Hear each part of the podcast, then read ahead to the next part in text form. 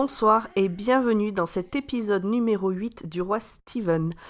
Ce soir, avec moi, autour de cette table virtuelle, j'ai Émilie. Bonjour Pomme, bonjour tout le monde. Emric. Bonsoir. Julien. Bonsoir. Urde. Hello. Et Grand Poil. Bonsoir. Comment allez-vous? Ça va bien. Ça va Je bien. crois que c'est Super. l'épisode 9. Ça a joué, toi? Alors, c'est l'épisode 9. Ça mais joue. comme on a commencé à zéro, Ah, en fait, oui. c'est le neuvième épisode, mais c'est l'épisode 8. Je me fais avoir à chaque fois par la numérotation sur. euh, Mmh. On change. Et oui. Alors aujourd'hui, on va parler euh, de Rita Hayworth et la rédemption de Shawshank. Et hasard du calendrier, Émilie nous a fait remarquer qu'il y avait deux événements aujourd'hui qui tombent très bien. Donc on est le 28 janvier 2019. Tu veux nous en parler, Émilie? Euh, oui, il y a deux choses. Il y a un, un petit fait divers. Euh, J'ai pas retenu le nom de la ville, mais il y a quelqu'un, il y a un prisonnier Tarascon. à Tarascon. Il y a un prisonnier qui s'est évadé de Tarascon ce matin. Voilà. Cool. Et la- le deuxième événement, c'est euh, Franck Darabon qui a fait, euh, qui a réalisé le- le- l'adaptation de, de la nouvelle qu'on va traiter aujourd'hui, a eu so- a 60 ans aujourd'hui, du coup. Et il Et est né bon en anniversaire, à Montbéliard. Joyeux anniversaire. Bon anniversaire. Est-ce qu'il s'évade pour son anniversaire? Bonne question. Ce plat Ah, c'était un peu raté. Là. Oh là là Reste, reste aux théories, Urde. Ouais, je crois que je vais me taire. Je vous propose euh, qu'on commence. Ouais, allez. Emric Emric, c'est à toi.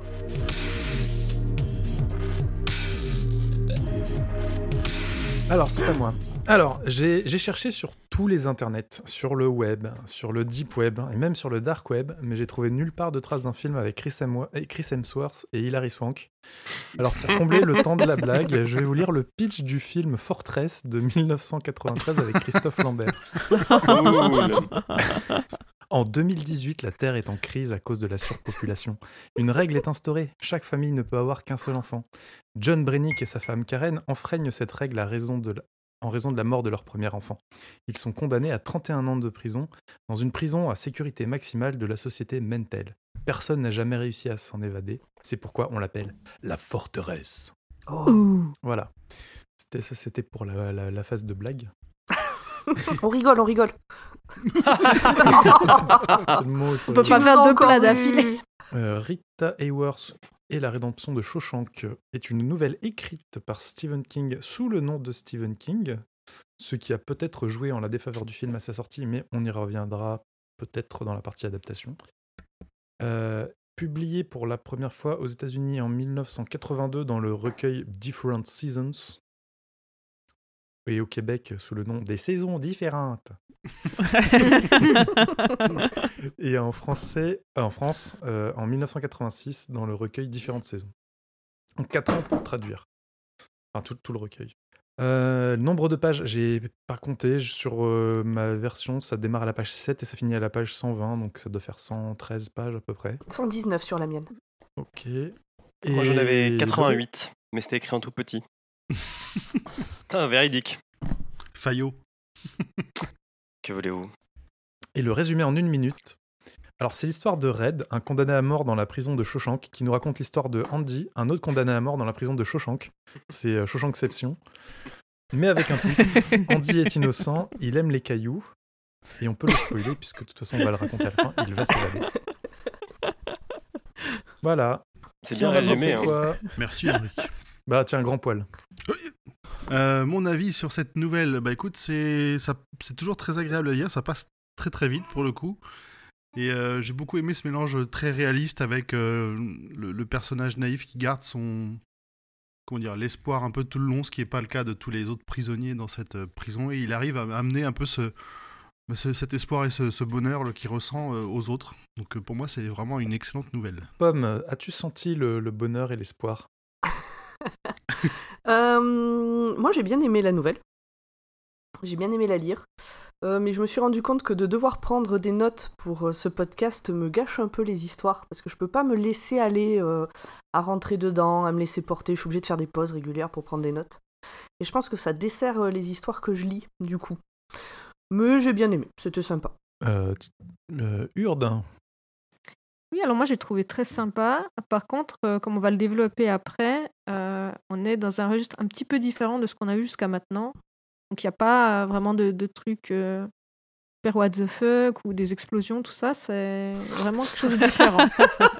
Il y a En pas de tête serait pas Bay, c'est Urdbay. Urbaim. T'es un, un petit peu déçu. ça pourrait. Non, alors je suis pas déçue, mais c'est différent. Je m'attendais pas à ça en fait. Donc euh, sympathique, différent. Julien, qu'est-ce que t'en as pensé? je suis obligé de m'éclaircir la voix pour dire la connerie que je vais dire. Alors, cette nouvelle, c'est un peu le Still Loving You de Stephen King. C'est-à-dire, c'est Still Loving You. Donc c'est une c'est une balade romantique d'un groupe de métal. Donc c'est-à-dire que c'est une chanson qui n'est pas faite normalement dans le registre du groupe dans lequel elle est jouée et elle a été créée. Et ben ça c'est pareil. Bien, c'est pas la meilleure histoire de fantastique. Enfin, il n'y a pas de fantastique, il y a c'est c'est une nouvelle policière entre guillemets de Stephen King. Et pourtant, elle est très bien, mais elle elle ne pour moi, elle ne reflète vraiment pas ce qu'est Stephen King. Donc c'est un truc qui est bien, que les gens connaissent surtout par le film, mais qui n'a rien à faire dans son œuvre. Carrément. Oui, il y, a- il y en a beaucoup qui font pas la connexion entre euh, Les Évadés et, et Stephen King. Quoi. Il y en a plein qui, qui ont aucune idée que c'est lui qui a écrit ça. Oui, voilà, moi à la base, effectivement, je savais pas que c'était de, de lui le film et encore plus la nouvelle en fait. Vraiment euh, en, préparant ce podcast que j'ai compris ça. Comme quoi mon analyse est pertinente. Comme d'hab. On, on dit la même chose, mais toi c'est un peu plus cool en fait. T'aurais t'aurais préféré qu'il le signe sous le nom de Backman Non, Non, parce que c'est pas Backman non plus. Même si Backman est plus dans euh, Ça ce ressemble genre-là. plus à du Backman. non, non. Pas d'accord. il y a- Backman, il n'y a pas cette. Enfin, euh, en- encore une fois, il n'y a pas cette notion de. Généralement d'espoir dans tous ces bouquins. euh, Ouais, c'est plutôt l'inverse, plutôt hein. C'est plutôt la totale- Ouais. le total opposé. hein. Hmm. Non, Ouais, c'est Batman, c'est hyper sombre.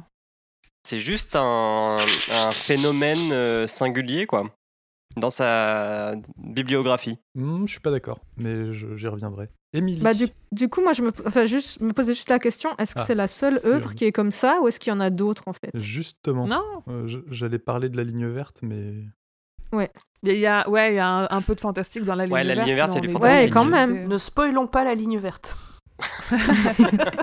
John Café, hein, si tu nous écoutes. Non, le pauvre est mort. Oh. Bah oui. Premier ça, spoiler. Phèdre. C'est pas un, c'est pas un spoil, c'est la- c'est- elle parlait de l'acteur. Je parle du comédien, bien sûr. Bien sûr, Ah. C'est vous qui avez spoilé. voilà, Est-ce que tu bravo. as relu la, la- la nouvelle, Oui. cette émission Hurrah Ouais, ouais, ouais, ouais, j'ai relu, j'ai relu. En fait, moi, j'ai euh, une passion immodérée pour cette histoire que j'ai connue. J'ai vu le film avant de lire l'histoire et avant... Enfin, j'ai vu le film avant d'être fan de King. Et donc, du coup, quand j'ai connecté que ce film que j'adore était écrit par cet écrivain que je commence à adorer parce que j'ai, je dois avoir euh, 12 ou 13 ans, mais je, je, je voue une passion immodérée euh, à Shawshank et j'en ai une citation tatouée sur le bras. Je, voilà, j'en suis à ce point-là. Laquelle? Groupie. Oui, c'est euh, c'est euh, du coup c'est la version anglaise. J'ai fait tatouer euh, Get Busy Living or Get Busy Dying et en français ils l'ont ils l'ont traduite en Dépêche-toi de vivre ou Dépêche-toi de mourir. Euh, Occupe-toi de vivre au lieu de t'occuper de mourir plutôt, non? C'est ce qui a été repris D'accord, par 50 bah, Cent, non? Oui putain ouais Get Busy oui d'accord. Tac, tac, tac. Euh, ouais du coup voilà voilà. Et toi Émeric? Euh, bah moi j'ai beaucoup aimé la nouvelle, j'adorais le film et donc oui la nouvelle est, super. Je c'est vrai que je trouve que le style est différent de ce qu'on a eu comme King. Ça se lit aussi bien qu'un bouquin de Bachman. Donc c'est étonnant, mais après c'est une nouvelle, donc que et, et c'est écrit à la première personne, du coup peut-être que ça fait ça joue aussi pas mal. Il a pas pu euh, du coup mettre des descriptions à rallonge sur trois pages. J'imagine que s'il l'avait écrite à la troisième personne, ce serait pas une nouvelle, mais ce serait plutôt un roman en trois volumes. Ah bah tu connaîtrais l'architecture exacte de toutes les pièces de Shawshank. Alors que là, il en a fait un roman de gare, quoi. Dans le sens où Euh. ça se lit vite. dis, dis que c'est dans le sens où ça se lit vite. Non. Parce que là, Émilie, elle est en train de prendre un billet de train pour te rejoindre. Parce que pour moi, un roman de gare, c'est SAS, et du coup, euh, je vois Non, pas pour moi, un roman de gare, c'est un Marc Lévy. C'est un truc qui se lit facilement, quoi. Ouais, pour moi, un roman de gare, c'est un roman que tu lis sur ton temps de trajet de train, donc euh, rapidement. Ouais, après, King, il a jamais eu la prétention de faire de la grande littérature, des trucs compliqués. Je pense que c'est une histoire efficace et qu'elle n'a pas besoin d'être plus longue et que pour une fois, c'est bien parce qu'il montre aussi qu'il sait être efficace parce que Dieu sait qu'il y a des bouquins où tu te dis franchement, mec, t'aurais pu enlever 200 pages. euh, On comprend ce Oui. délire de, de d'écrire et de mettre l'ambiance. Non mais voilà, Mais clairement. clairement. Non, non, non, je, enfin, je trouve que c'est pas du tout une insulte, au contraire. En plus, c'est hyper populaire, quoi. C'est son histoire la plus populaire, donc on est complètement dans l'idée, euh, Mm. dans l'idée du roman de gare. euh, c'est pas, ça, ça casse pas trois pattes à un canard. Moi, je trouve, enfin, l'histoire est belle et on en revi- enfin, je reviendrai dessus sur l'adaptation parce que ça fait partie des critiques justement qu'il y a eu sur le film où c'est un peu trop, euh, c'est trop mignon, quoi. Je vous propose qu'on avance parce que je crois qu'on n'a jamais fait une intro aussi longue. Mais on sent que voilà, tout le monde est- a été pris par cette histoire. Bah, faut bien qu'on comble, hein, comme c'est une nouvelle, ça va aller vite. Alors, c'est comme, euh, comme je disais euh, hors antenne, euh, tout à l'heure, euh, enfin hier, on a mis un, un sondage sur Twitter pour vous demander d'après vous, est-ce que euh, cet épisode sera plus long ou moins long que le film? Donc les évadés durent, durent 2h22. On verra, euh, on verra à la fin où on en est. Non, il y avait aussi plus long que l'épisode précédent. Ou plus long que l'épisode précédent, Sleeping Beauty, ce qui fait 3h01. Allez, plus personne n'a rien à ajouter? Non. non. Alors, on est parti pour le résumé full spoil du livre. Enfin, de la nouvelle.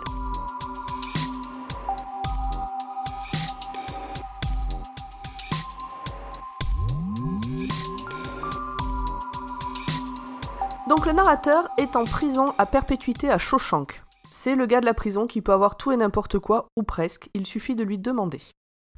Il est là pour avoir tué sa femme, ainsi que la voisine et son jeune fils en trafiquant les freins de la voiture. Le but était de toucher l'assurance vie. Il a donc été condamné quand il avait 20 ans, en 1938. Pas très malin hein, comme, euh, comme façon de. de...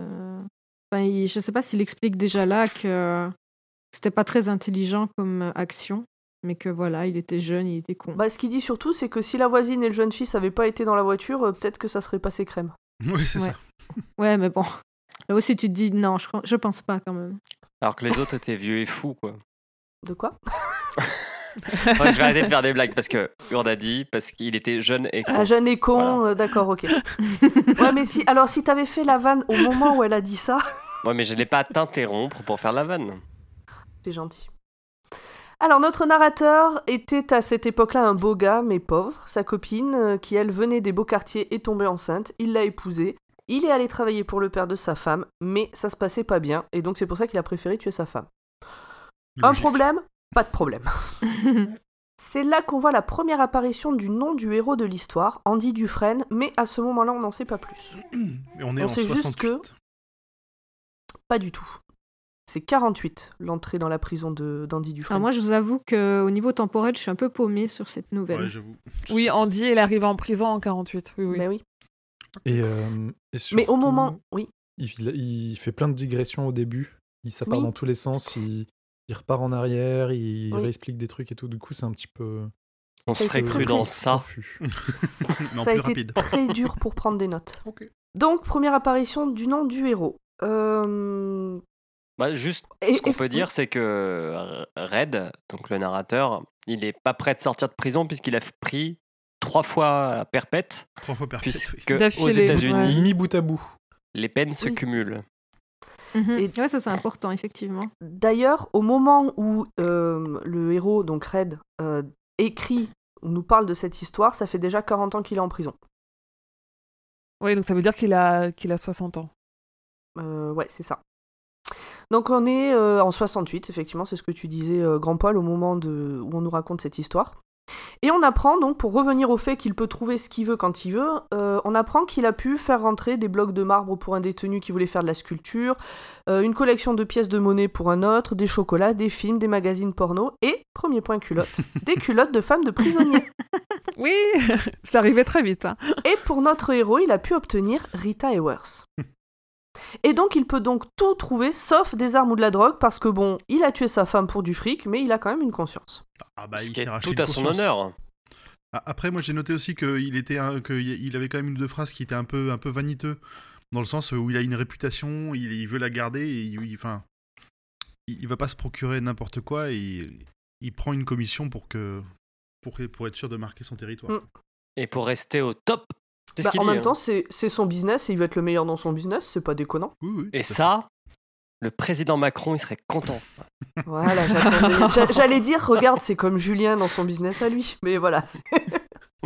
Et puis c'est c'est aussi une façon pour lui d'être un peu protégé des autres détenus. Ah bah oui, il faut qu'il soit voilà. indispensable. Ouais. Donc Andy est arrivé à la prison en 1948, à l'âge de 30 ans. Et le narrateur le décrit comme un petit gars propre sur lui, qui présente bien et qui donne l'impression de toujours porter une cravate. On sait qu'il a été vice-président d'une banque et qu'il est en prison pour avoir tué sa femme et l'amant de sa femme. Ah, Pour avoir été jugé comme tueur de sa femme et son amant. Voilà. Oui, bah, à partir Qui- du moment Bah, il est en prison. Il est, il est coupable. Oui, il, est cou- il a été reconnu coupable du meurtre de sa femme et de l'amant de Oui, sa femme. mais c'est parce que comme Ouais, tu l'as écrit, on, on pourrait croire qu'il l'a fait.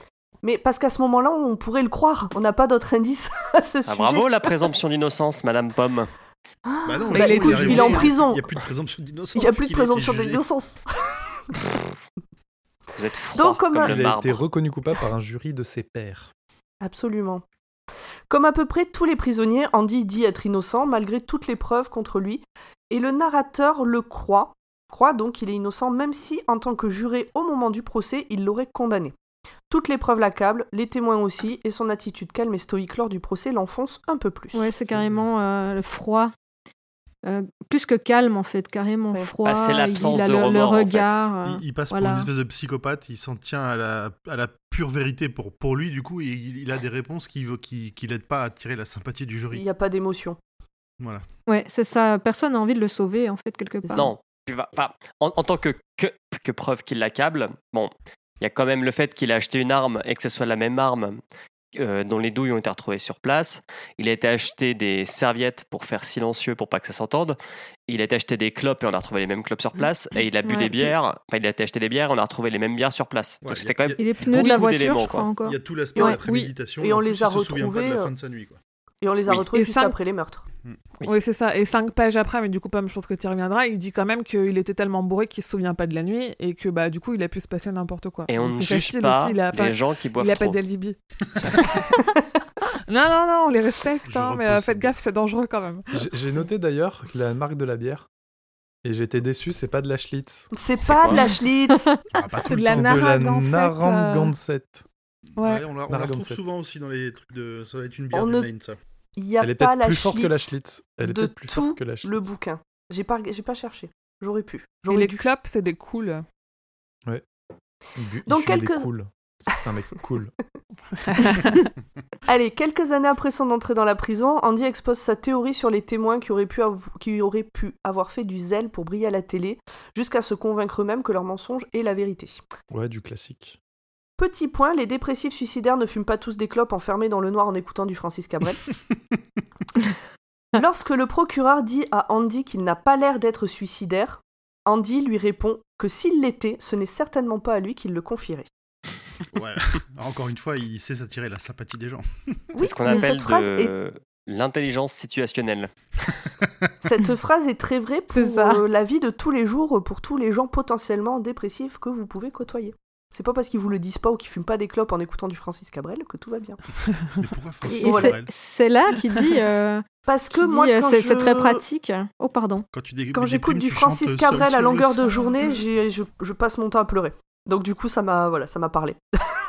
Oui, je, disais, et- juste, c'est à ce moment-là qu'il dit, euh, donc l'avocat, je crois, adverse, euh, lui dit qu'il y a ci, ça, ça, et à chaque fois il dit c'est pratique. Et euh, Mm. quand il parle du fusil, il dit, euh, bah oui, ce serait pratique euh, que des gens l'aient retrouvé, comme ça, ça dirait que c'est pas moi, ou quelque chose comme ça. Enfin, j'adore dit- cette phrase. Je crois qu'il a une autre phrase où il dit que, enfin, que c'est la vérité et que même pour lui, du coup, ça l'arrange pas que ce soit la vérité.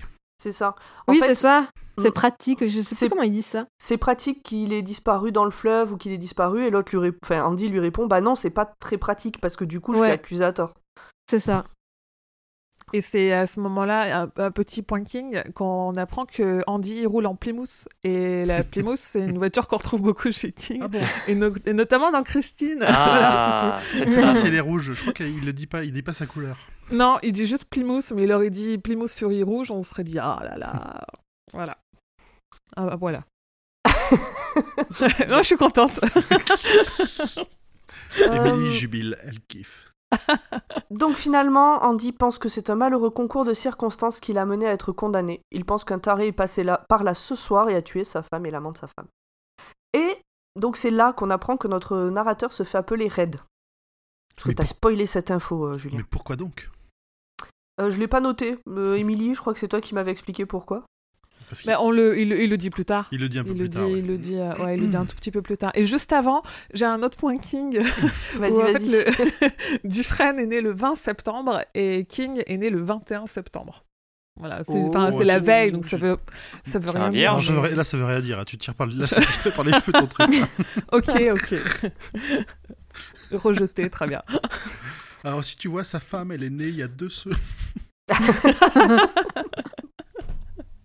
Oh, Donc on a, une va. description de, on a une description de la cour qui fait 90 mètres carrés pour 120 prisonniers.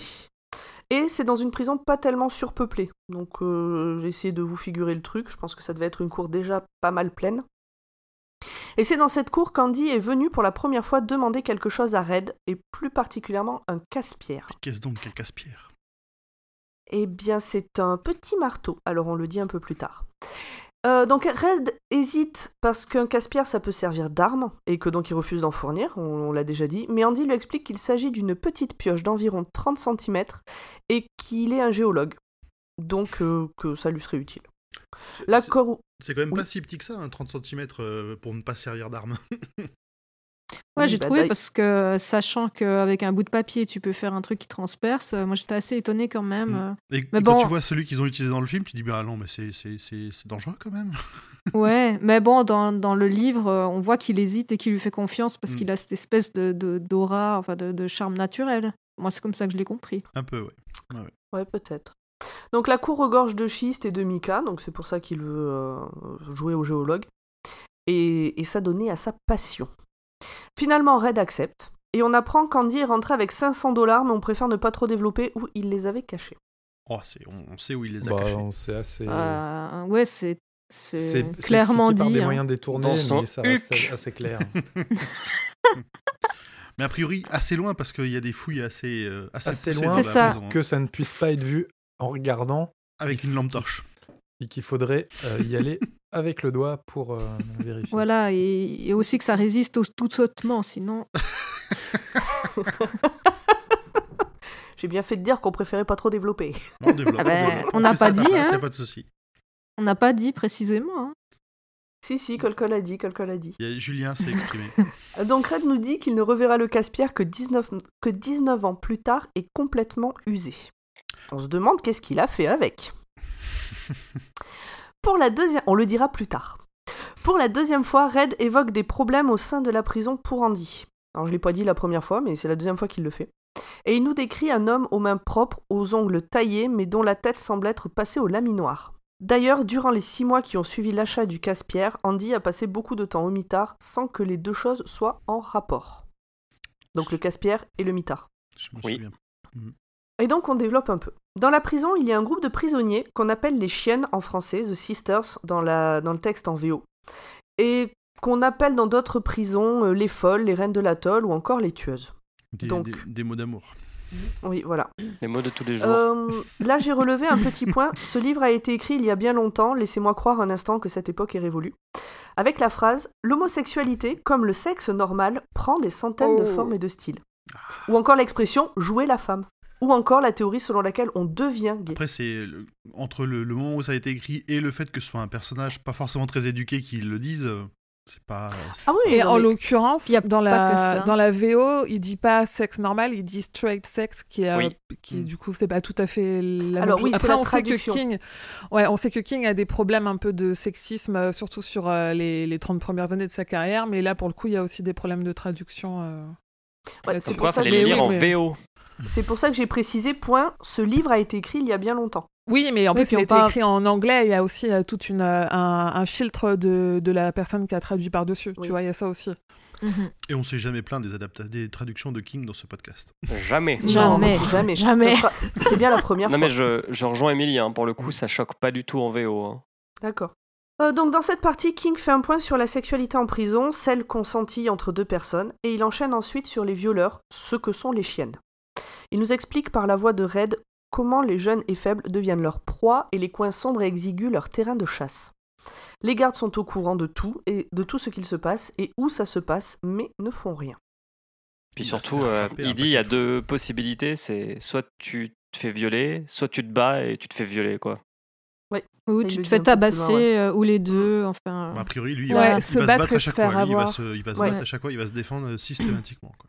Ce qu'on nous Oui, il dit explique se battre et se faire euh, avoir, ou tout simplement se faire avoir, et du coup, bah, il a décidé de se battre et de se faire avoir. Ouais. Et euh, on- nous explique que c'est pas seulement le viol, c'est aussi la, la violence qui va avec, surtout en fait. Donc euh, plus il y a de violence, mieux c'est pour eux. Pour les chiennes Ouais, c'est ça. Ah oui, oui, c'est ça, c'est ce qu'il dit, c'est que ça leur suffit pas juste de se taper quelqu'un, il faut que ce soit violent pour que ça leur plaise. C'est ça. Donc ils tabassent en général. Andy aura affaire à eux plus d'une fois dès son arrivée, et comme il a essayé de se défendre et a réussi à en blesser quelques-uns, il est devenu une cible privilégiée. Red, qui a subi lui aussi au moins un viol collectif, parce qu'il développe pas euh, le sujet, décrit que physiquement on s'en remet, mais que c'est psychologiquement que c'est compliqué, parce qu'un viol, ça reste un viol. Et qu'on saigne beaucoup des fesses. Il y a quelques. euh, Ah détails oui. Il y, a, il y a des petits- il y a des petits détails en plus. ouais. Pendant plusieurs jours. Et c'est parce qu'Andy se défendait donc à chaque fois qu'il se retrouvait au mitard régulièrement. Alors, on peut aussi dire que le leader des chiennes, il s'appelait euh, Boggs Diamond. Un mec euh, plutôt sympa. Sachant qu'on sait que les diamants sont les meilleurs amis des femmes. Euh, oui, tout à fait. Tout à fait, Marilyn. Donc, au bout de six mois, les chiennes lui ont un peu fichu la paix, mais sans jamais totalement l'oublier. À ce moment-là, les raisons, à ce moment-là du bouquin, les raisons sont pas très claires, mais euh, on se dit que bah, les gardiens étaient et sont toujours mal payés, et que donc il n'a pas forcément été difficile d'en surveiller quelques-uns contre une rallonge de salaire. Et moi, pour moi, je vois ça, il y a une référence à justement ce qui se passera par, euh, la suite euh, sur le toit de la prison pendant leur petite sortie. Mais on verra. Parce que on, on- on voulait, on aurait pu parler de, la, de ce que la- alors on a men- mentionné juste en micro la, la scène euh, qu'on a vue dans, la- dans le film, mais elle n'est pas dans le bouquin celle-là. La scène, Laquelle où, la scène où il menace de, il me semble qu'elle n'est pas dans le bouquin. Elle est dans le si, si, bouquin. Elle est si, si, elle y est, ouais, si ouais. elle y est, ouais. Alors c'est pas ici. Donc, bah, on, peut peut-être la développer du coup maintenant. Celle où il lui. Donc, on le force à faire une fellation et que euh, Andy répond que si quelqu'un met sa bistouflex dans sa bouche, et bah, il va la mordre très fort. Et qu'en plus, si on le tape, il dit que le, le réflexe euh, humain, c'est de, c'est de serrer la mâchoire. Donc, il n'y a pas de bonne solution pour euh, les chiennes. Ce qui fait que, enfin pour les sœurs, et du coup, euh, ils, ils- ils ne prennent pas le risque. Par contre, je crois qu'ils le tabassent euh, Ah, vénère. il le passe à tabac, ouais, Ouais, ouais. vénère, ouais, Ok, comme tu dis. tant pour moi. Ah oui, oui, ils, ils repartent pas tranquillement non plus, il faut qu'ils qu'ils qu'ils montrent euh, qu'ils sont passés par là.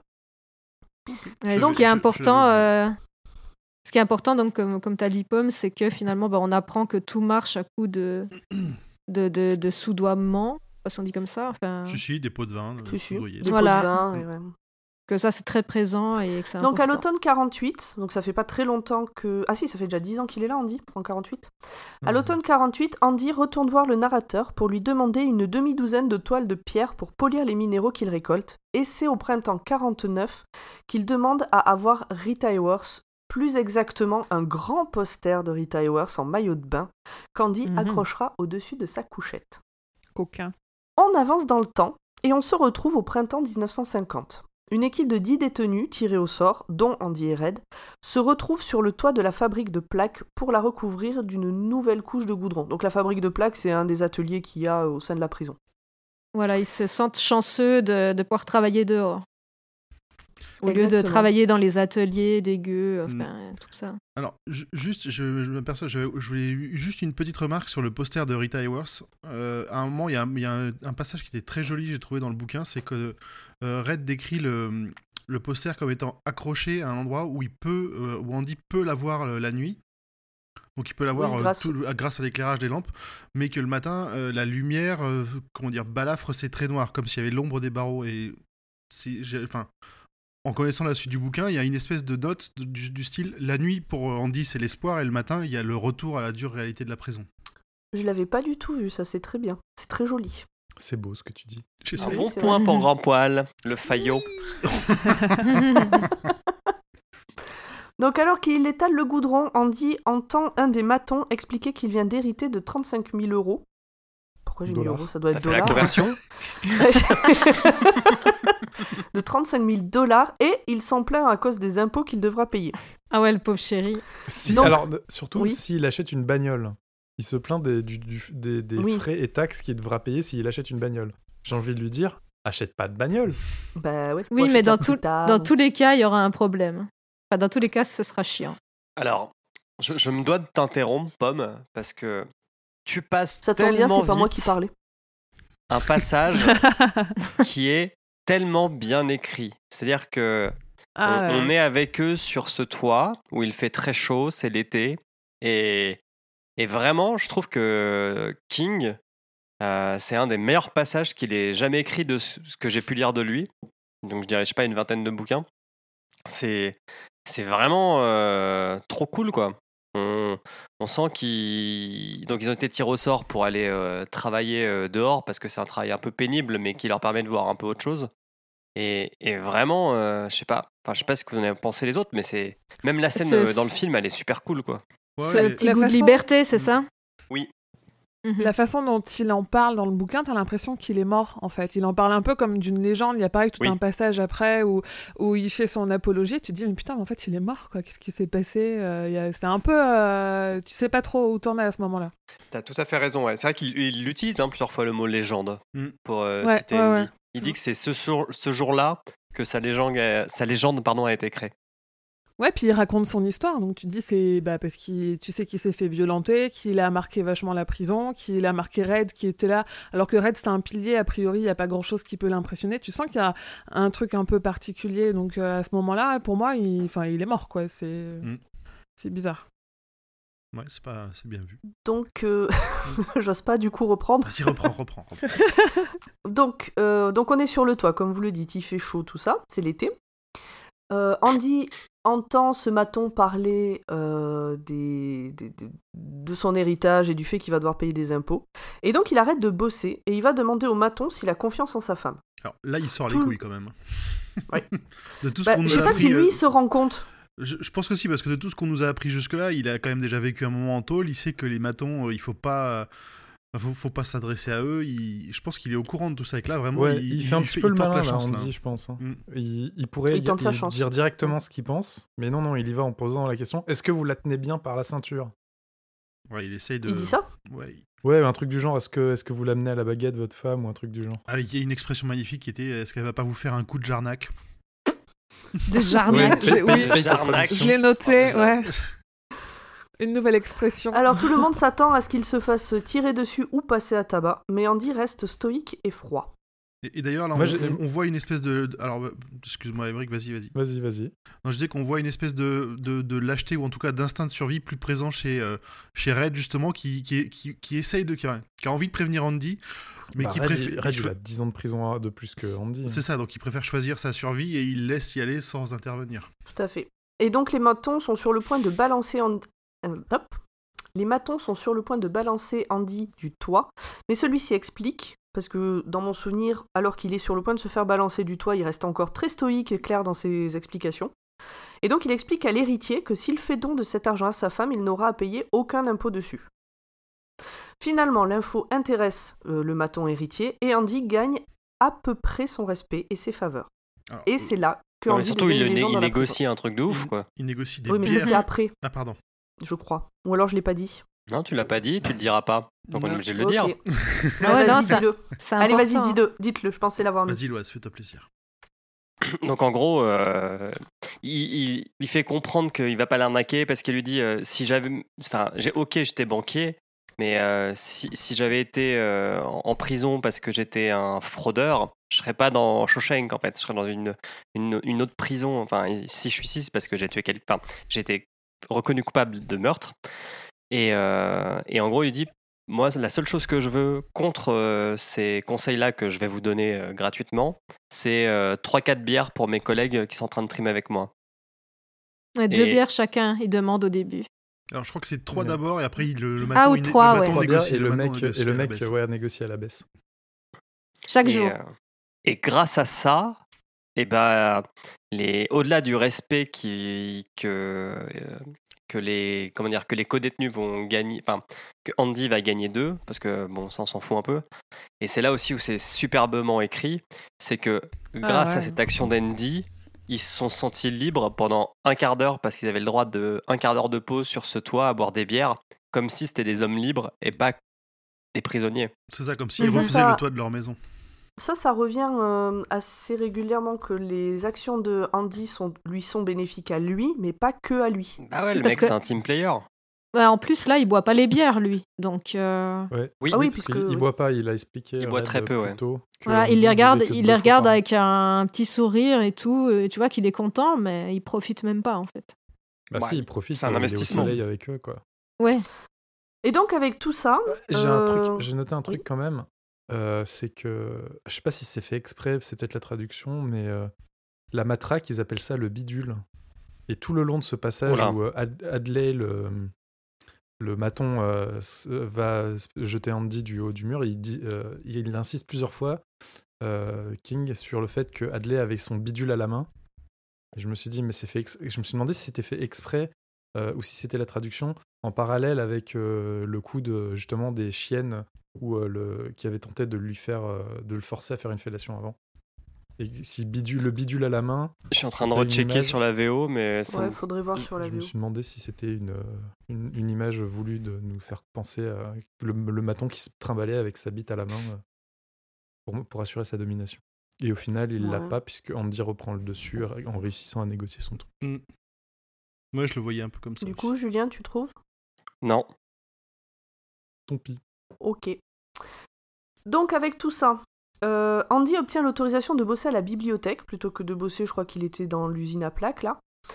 Et la protection des matons, ce qui explique du coup le fait que les chiennes l'aient complètement laissé tranquille après le passage à tabac mystère de leur chef. Mystère. Avant lui, à la bibliothèque, il y avait Brooke, en, lo- en- en longue peine pour avoir tué sa femme et sa fille après avoir perdu au poker. Difficile donc, en, en tout cas en ce qui me concerne, d'avoir de l'empathie pour cette personne. Je sais que c'est pas pareil pour tout le monde dans l'équipe. Pourtant, King soulève un point intéressant sur la réinsertion des prisonniers en expliquant que quand Brooke a été libéré, il était vieux et ne connaissait quasiment que Shawshank. Il était utile et reconnu dans la prison, dehors il était seul et inutile, et il est mort six mois plus tard dans un hospice pour vieux, tout seul. Mais- Ouais, c'est un gros thème du bouquin, l'institution. la- Alors, c'est un, mot compliqué à dire. L'institutionnalisme. Institutionnalisation. Non, comment tu Ouais, exactement. c'est ça. Ce mot-là, ouais, c'est un des gros thèmes du bouquin avec euh, le fait de l'espoir, euh, lumière au bout du tunnel, machin. C'est le, le, le thème phare, quoi. Et du coup, Brooks, enfin, même si on ne voit pas beaucoup là-dedans, il, il est vraiment représentatif de, de cette thématique-là. de la grande peur de Red d'ailleurs, qui, euh, Ouais. Qui le dit, je crois, tout au long du bouquin, que lui, il était bien. euh, quand euh, plus tard, quand on en, on en- on en parlera, quand Andy va commencer à parler de, de sortir et tout ça, Red, lui, euh, il considère qu'il serait pas bien dehors. La réhabilitation est compliquée. Oui, hein. je pense le- qu'on peut, euh, on peut essayer de l'imaginer quand tu as passé 20-30 ans dans un endroit qui, Ouais. qui est un peu intemporel. euh, pff, ça doit Il me semble que quoi. Brooks, c'est encore plus, et quand il le relâche, euh, il est quasiment à poil, quoi.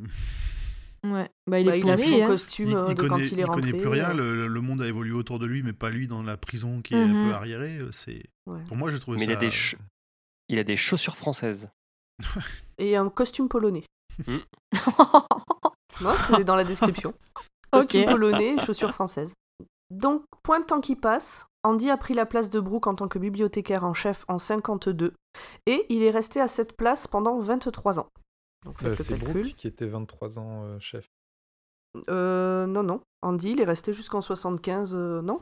Ah bah non, ça marcherait pas. Ah non, j'ai Il- tout il- confondu. il ça, s'est- c'est pas possible. Il s'est évadé un Andy, peu euh, plus tôt. Oh, pardon. Andy s'est évadé en- au bout de 19 ans. Bon, bah ok, ça va. Donc Andy est resté 19 ans euh, chef, euh, chef de la bibliothèque. Ben non. Oui. Il est devenu chef en 52 et qu'il est rentré en 47 ou 48. Cet aplomb, non. Bah, c'est Grand Poil qui vient de dire 19 ans. Non, il s'est, Ah, il 19 s'est ans. évadé au bout de 19 ans en tôle. Ah oui, Oui. il s'est évadé au bout de 19 ans. Ou, ca- d'accord. ou quasiment, mais voilà. c'est- Ah, on a spoilé la fin. oh non. Ah. C'est pour ça que j'ai pas insisté. J'ai pas De toute insisté. façon, il meurt euh, mangé par un alligator. Mais de toute façon, on n'a surtout pas de spoiler dans le nom France- euh, français Dans du le- film. Ah non, mais c'est, c'est- écoute, c'est mon premier point de la chronique Alors, on d'adaptation. J'ai écrit en capital sur mes notes. On ne C'est spoil pas ta possible. chronique. Non, mais c'est- c'est On nul, quoi. pas les chroniques des autres. Mais surtout qu'en plus, C'est le, le titre, il scandaleux. est moisi. Le titre, il est tout moisi. Ah. on en pluriel reparlera après. Bref. Bon, ok, alors j'ai spoilé après. un spoil. Ok, je. Donc, donc Andy se retrouve à faire les déclarations d'impôts de quasiment tout le personnel de la prison et à les aider à gagner du fric. Et là, il y a une question philosophique, donc je vous propose de prendre euh, une feuille à 4 avec euh, une marge, un crayon, et je vous et notez, vous aurez 4 heures pour y répondre, le temps que finisse cet épisode. Est-ce que permettre aux gardiens de faire du fric en plaçant l'argent gagné en vendant de la drogue aux détenus, c'est participer au trafic? Oui, tout à fait. le, le- enfin, ou alors j'ai oublié, mais pour moi, ils n'y répondent pas. Je crois qu'il. Alors, je- Euh, alors moi, j'ai un problème, c'est que je, je confonds des trucs que j'ai vus dans le film, que j'ai vu du coup il y, a, il y a très peu de temps, et des trucs qui sont Mm. vraiment passés dans le bouquin. Et j'arrive plus à faire la différence de savoir si les deux sont dedans ou si elles sont que dans un seul. Mais en gros, en il dit que toujours. pour lui, il y, a une, il y a entre vendre directement la drogue et blanchir de l'argent, il y a une espèce de ligne grise dans sa morale qui, Oui. qui, qui est très difficile à naviguer, mais sur laquelle il arrive à rester. Et que ça suffit à sa conscience. Oui, oui, il en parle. Et bon, n'empêche que grâce aux bonnes faveurs qu'Andy récolte, il a quand même permis à la bibliothèque de se remplumer et à des gars de passer des diplômes. Des bonnes faveurs et son insistance aussi à obtenir des fonds. J'allais dire, il va envoyer une lettre par semaine euh, pour demander des fonds. Enfin, je sais plus exactement quoi, mais chaque semaine. Et c'est intéressant parce que d'une part, ça nous montre qu'il qu'il est euh, vraiment qui garde son Obstiné. os. Voilà, obstiné. Et d'un autre, qu'il a beaucoup de temps à perdre. Bah, Euh, il est de en toute prison en façon- même temps. donc, Il est en euh, prison. Bah voilà, en fait, mais. oui, non, je sais Captain Obvious, mais en même temps, il explique bien, bah, j'ai que ça à faire, donc je vais le faire, en fait. Alors que quelqu'un qui serait pas en prison, ben, il lâcherait l'affaire au bout Ah, de peut-être ouais. 3-4 lettres, quoi. Et quand il débloque les fonds, il dit qu'il va écrire deux fois plus. Oui, et Pour avoir deux fois plus de fonds. qui, qui, au départ il reçoit je crois un chèque de 200 dollars et, et du coup le Sénat espère que ça suffira et puis finalement C'est Andy, l'inverse. Il a, continué à doubler, il a doublé la dose et qu'à la fin il avait 700 dollars par an euh, pour euh, remplumer la bibliothèque. 700 dollars c'est pas mal hein, pour une bibli- bibliothèque. de calculé prison. Ils avec sont même montés à l'inflation, 1000.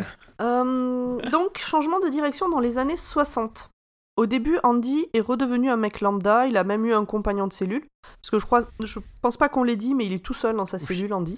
Oui, et même que Red dit que Andy aime être tout seul dans sa cellule. Oui, et que d'ailleurs, euh, il dit aussi que le passer du temps au mitard, ça lui pose pas de problème, Andy, il aime bien être seul avec lui-même. Mm. Euh, donc il a un compagnon de cellule qui trouvait quand même qu'il y avait euh, trop de courant d'air dans sa cellule. Donc ça, ça m'a fait marrer. Oui, surtout que. Pareil, Voilà. c'est un, une, oui, une petite c'est un petit- Une petite préparation. Ah bah oui. Et puis le trafic a repris et Andy a pu retrouver sa place de conseiller et les faveurs qui lui étaient accordées. Ouais, Alors, parce que oui, Andy. Vas-y, vas-y, euh, grand Non, mais en, en fait, le, le- le mot changement de direction dans les années 60 était peut-être pas très clair. Si- on a changé de directeur de tôle. Celui qui est arrivé, c'est un nouveau, une espèce de bigot extrême, mais qui aime bien toujours euh, trafiquer à droite à gauche. Euh, Ouais. Il aime- c'est plus tard, Ah, c'est celui plus encore d'après. Ah, pardon. Ouais. Là, Ah, c'est ok. celui qui faisait les, les... ce dont je vous parlais en off, euh, celui qui fait les enterrements au clair de lune. Ah oui, c'était la violence. Ah, le violent, ouais. Mais, mais surtout, Andy, c'est un. Le fait qu'il soit seul dans sa cellule, c'est un prisonnier privilégié parce qu'il a des privilèges que les autres n'ont pas parce Mm. que il aide les matons à remplir euh, leurs feuilles d'impôt et à leur faire économiser quelques centaines de dollars. Mais il est tout seul depuis le début, Andy, dans sa cellule. Oui, oui, il me semble. Mais de souvenir, en au tout cas, il est- il est dans la début, même cellule depuis le début. Le début, c'est Voilà. le, au début, c'était Oui. sûrement que du bol qu'il soit tout seul, parce qu'ils nous ils ont, Voilà, en fait, ils le mentionnent pas spécialement, mais ouais, après, euh, on sent que c'est plutôt voulu. Oui, parce que je crois en plus, c'est pas à ce moment-là qu'il y a une recrudescence de, des prisonniers ou quelque chose comme ça, où ils disent que justement il y a vraiment beaucoup de prisonniers et que lui est tout seul, donc euh, c'est vraiment bizarre. Ouais. Ou qu'il a, enfin, bizarre, il a soudoyé, quoi. Oui, il profite euh, du fait de blanchir euh, l'argent euh, de tous les Mhm. gardiens de la prison pour euh, garder ce, ce qui est son petit confort, quoi. Ouais. Mhm. Donc au cours des années, les affiches de stars se succèdent au mur d'Andy, toujours la star du moment, en grand format, au-dessus de sa couchette. J'ai pas noté tous les noms. C'était Marilyn Monroe. Oui. Et je crois que c'est Raquel Welch à la fin. Je crois aussi. Il en a eu trois. Ça me paraît juste. Quand Red lui demande pourquoi elles ont autant d'importance, il explique, donc Andy explique que pour lui ça signifie la liberté. Et là aussi, petit clin d'œil. Et il y, a- quand même un point, je, je reviens un peu en arrière, mais c'est important. Euh, Vas-y, quand, vas-y. il a, euh, quand il lui a demandé le premier poster, euh, il, il lui a semblé euh, qu'il était gêné et qu'il n'avait jamais vu ça sur. Ouais. euh, voilà, honteux, gêné comme un ado. Et euh, il en parle pas mal de ça parce qu'il dit c'est la première fois vraiment que j'ai vu ça sur le visage d'Andy. quoi. Oui, Mm. et d'ailleurs, De l'émotion. tu fais bien de le mentionner, Urde, parce que je crois qu'Andy, c'est le seul. Donc, il paye. Il paye parce que pour avoir ce poster. Et quelques mois après, euh, en fait, Red reçoit un message d'Andy. Donc, faut, faut imaginer qu'il y a plein de cellules et qu'en gros, bah, c'est comme au lycée, quoi. Quand vous faites passer un message à quelqu'un, euh, les- le message de passe de main en main. Mhm. Et il reçoit euh, deux pierres polies de Andy qui lui dit euh, vraiment genre euh, merci. Et, et je crois que c'est le seul prisonnier à avoir fait ça par rapport au service de Red. D'aller au-delà du paiement. euh, Oui. euh, ouais, C'est pas- c'est mm, possible. peut-être. ouais. Juste pour en revenir aux affiches, euh, après je te laisse continuer, noté- j'avais noté la phrase euh, justement où le clin d'œil à Red. Il dit Tu n'as jamais eu cette impression avec une image, Red, que tu pourrais presque passer de l'autre côté. Ah oui, être, avec la fille et tout. C'est ça. Mm. Ou de manière plus littérale. passer vraiment de l'autre côté. Donc nous voilà en 63. Ça fait donc 15 ans, j'ai bien compté ce coup-ci, qu'Andy est en prison. Et quelque chose de terrible euh, lui arrive fin mars, mais à ce moment-là, on ne sait pas encore ce que c'est. Ouais, donc on reste un peu sur ce côté, euh, il en parle comme une légende, le mec est mort, quoi. C'est ça. Moi, j'avoue que je me suis à aucun moment dit ça, mais euh, Bah, Mais comme peut-être vu parce le que, film avant ou pas non, je l'ai pas vu le film, pas du tout. Mais bon, vu que je connais le nom du film, bon, bah, Mais- voilà. Mais pareil que toi, Pomme, en fait, moi j'ai j'ai lu le livre en premier, mais sachant le titre du film, bah, ouais, j'étais un peu spoilée en Ah, lisant le livre. quoi. Donc Ouais. euh, pareil en fait. Donc du coup, c'est hyper, intér- pardon, Oui. c'est hyper intéressant. Moi, du coup, j'avais vu le film avant de lire la nouvelle et j'ai depuis tout, re- enfin, le film, je l'ai revu 20 fois depuis. Et du coup, de relire la nouvelle, c'est intéressant de voir comme King a semé des indices partout en même temps, en se disant, on Oui, va oui. quand même semer le doute. euh, on, enfin, on sait pas trop où il nous amène. Est-ce que le mec est mort Est-ce que le mec est sorti ou pas Et où du coup, je pense que c'est une des seules histoires. Et je pense que ça arrive plutôt pour les nouvelles où King à la fin avant de, de commencer. Ce qui n'arrive pas en fait. Lui, il commence une histoire sur euh, une idée qu'il a et il déroule le truc et quand ça s'arrête, ça s'arrête. Et c'est ce qui fait qu'il a des fins qui sont mauvaises en fait. C'est parce qu'à un moment donné, il, il a raconté ce qu'il avait à raconter, et il tricote le truc et, basta. Alors la... que là, Tu veux qu'on parle de la fin là? Oui, non, dans la nouvelle, c'est un peu, c'est peut-être un peu frustrant, mais euh, mais du coup, Ah, euh, On va encore repartir sur moi j'ai adoré la fin parce que c'est pas une fin et vous vous l'avez détesté parce que c'est pas une fin. moi je l'adore. Moi j'adore la On fin de la nouvelle, mais euh, On verra. on en reparlera au moment du film aussi, voilà. Donc un nouveau directeur est arrivé. C'est le troisième Ah, depuis que Andy est rentré. Hmm. Exactement, Samuel Norton, quelqu'un qui met beaucoup Dieu et son appartenance à l'église baptiste adventiste en avant, mais qui continue les raquettes et les Bah, abus sur les les- prisonniers. c'est l'église adventiste, elle est mise en avant. C'est normal. Ah. Donc le nouveau directeur magouille sur le dos et la capacité de travail des prisonniers qui, entre, entre guillemets, citation, coûte autant qu'un esclave. Et Andy lui permet de blanchir cet argent sale contre l'entretien de la bibliothèque et la mise à dispo de nombreux livres. C'est son programme dedans dehors? C'est ça. Inside Out. Hmm. Euh, ouais, donc pour expliquer un peu plus, c'est qu'en gros, euh, les prisonniers sont utilisés pour faire des travaux euh, Public d'un- du BTP. un peu d'intérêt généraux, quoi. Enfin, faire des routes, euh, ce genre de choses. Qu'en fait, bah, vu que ce sont des prisonniers, il affiche des tarifs qui sont euh, hors concurrence par rapport aux entreprises de bâtiments euh, euh, standards. Mm. Et si j'ai bien compris la, la nouvelle en anglais, ce qu'il fait, c'est qu'il verse des pots de vin. En fait, non, euh, non, c'est lui qui prend des pots de vin pour pas aller sur certains Oui. chantiers. En disant, C'est c'est ça, c'est le donc mec qui vient de le il- voir en disant tu, tu coûtes, tu, tu veux, il me faut absolument ce contrat, sinon je vais couler. euh, Il faut pas que tes mecs viennent parce que sinon ils, ils sont, ils, enfin, ils coûtent rien. Et c'est à ce moment-là qu'il leur qui- que les autres, les, les- les directeurs, on va dire, lui filent des pots de vin au directeur de la prison. Voilà. Donc il a les pots de vin des concurrents, entre guillemets, plus le fric qui se fait avec son propre programme. Donc, euh, Et Bah, bravo. Voilà, donc on, on peut aimer Dieu et on peut aimer la l'argent. misère humaine et puis euh, faire du profit pour sa propre personne. Bravo. La Bah oui, nation. vocabulaire. GN, c'est l'enfer dans la Bible. Tout à fait, oui. Voilà. Mais parce qu'à ce moment-là, euh, Red parle de leur GN, que je crois qu'il dit on, on finit par l'aimer notre GN ou un truc comme ça. Donc c'est l'enfer, le nom de Ça, l'enfer dans C'est la pas du jeu de rôle grandeur nature. Ah, Oh. j'ai pas osé.